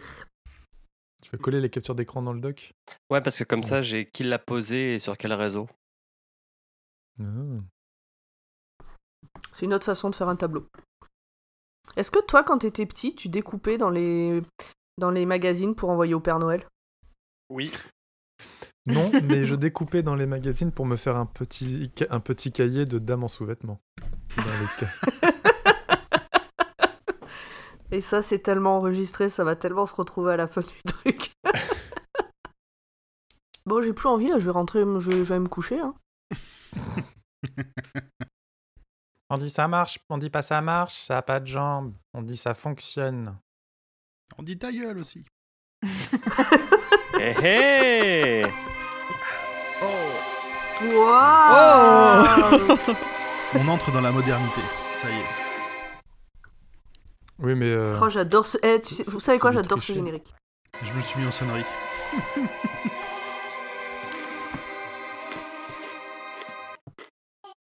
Mais comme ça, Tout ça pour ça. on pourra se caler sur quand Pomme démarre. Enfin, on se cale toujours. Mais si elle loupe son démarrage, bah ouais. Mais on mais recommence ça, c'est avec normal. le générique à chaque fois. Et bonjour Émilie Bonjour. Bonjour. Bon, ce coup-ci, je commencerai par toi. Émilie, elle se l'est fait Oui. tatouer dans le dos, en fait. Ah Le merde, tu ah, les plans de la prison Non, non, le, le, le son résumé, La ses notes avec, le, avec les pages et tout ça. Mais j'ai un très grand dos parce que je suis grande, donc du coup j'avais la place. Mais du coup, c'est pas pratique pour euh, savoir ce que, ce que tu vas dire ce soir, quoi. Non mais du Oui, coup j'allais j'ai fait dire, un- Elle peut pas le lire à l'envers. Mais si, j'ai fait tatouer à l'envers et je me mets devant un miroir. Euh, J'ai un setup de match, moi. Malin C'est bien compliqué là. Euh, Rita, j'arrive jamais à prononcer son nom. Elworth. Non Rita Hayworth. Ou la Rita. Voilà. Et, la de- Ah, il faut de la nourriture dans la faut faut bouche. le en dire bouche pleine. Ouais, ok. est une nouvelle euh, de. Je vais attendre que la moto passe. Je sais pas si on l'entend. Oui, on Oui. l'entend. C'est bon. Euh, au bout de six mois, les chiens lui ont un peu fichu la paix, mais pas totalement. Et. Alors, pardon, je recommence. Tu pourras couper, Julien. Oh, je sais que ça te fait plaisir. Elle Manque un point. Et comme les un gardes point. étaient mal payés, Au bout de six mois, les lui ont sans totalement jamais l'oublier, mais les raisons sont pas très claires. Point. Je crois qu'elles vont Euh, devenir claires par la suite. À mon avis, c'est juste une, une, Ouais. une référence à. non, non, mais attends, attends, je vais le redire comme il faut. Le, le dis pas maintenant. Allez, Euh, cinquième prise. euh, les derniers étés sont totalement mal payés. Bon, le temps qu'elle relise, c'est pas là où en gros il dit euh, il y a l'autre parce qu'il va se battre, donc il va péter le nez d'un mec. Et euh, il y a Ouais, c'est une des ça. chiennes qui va lui dire bah en gros tu vas me sucer. Et l'autre il va lui dire tout ce qui rentrera dans ma bouche, on sortira pas quoi. Tu le perdras. parce que- Ouais. Oui, je l'ai pas développé ce passage-là. Ah, il pourtant il est important et- parce que Ouais, c'est il fort. prend le dessus sur eux quoi. Enfin le dessus. Il, l'a- Il est plus intelligent qu'eux. il est plus intelligent qu'eux. C'est voilà. Bon alors, je reprends. Désolé.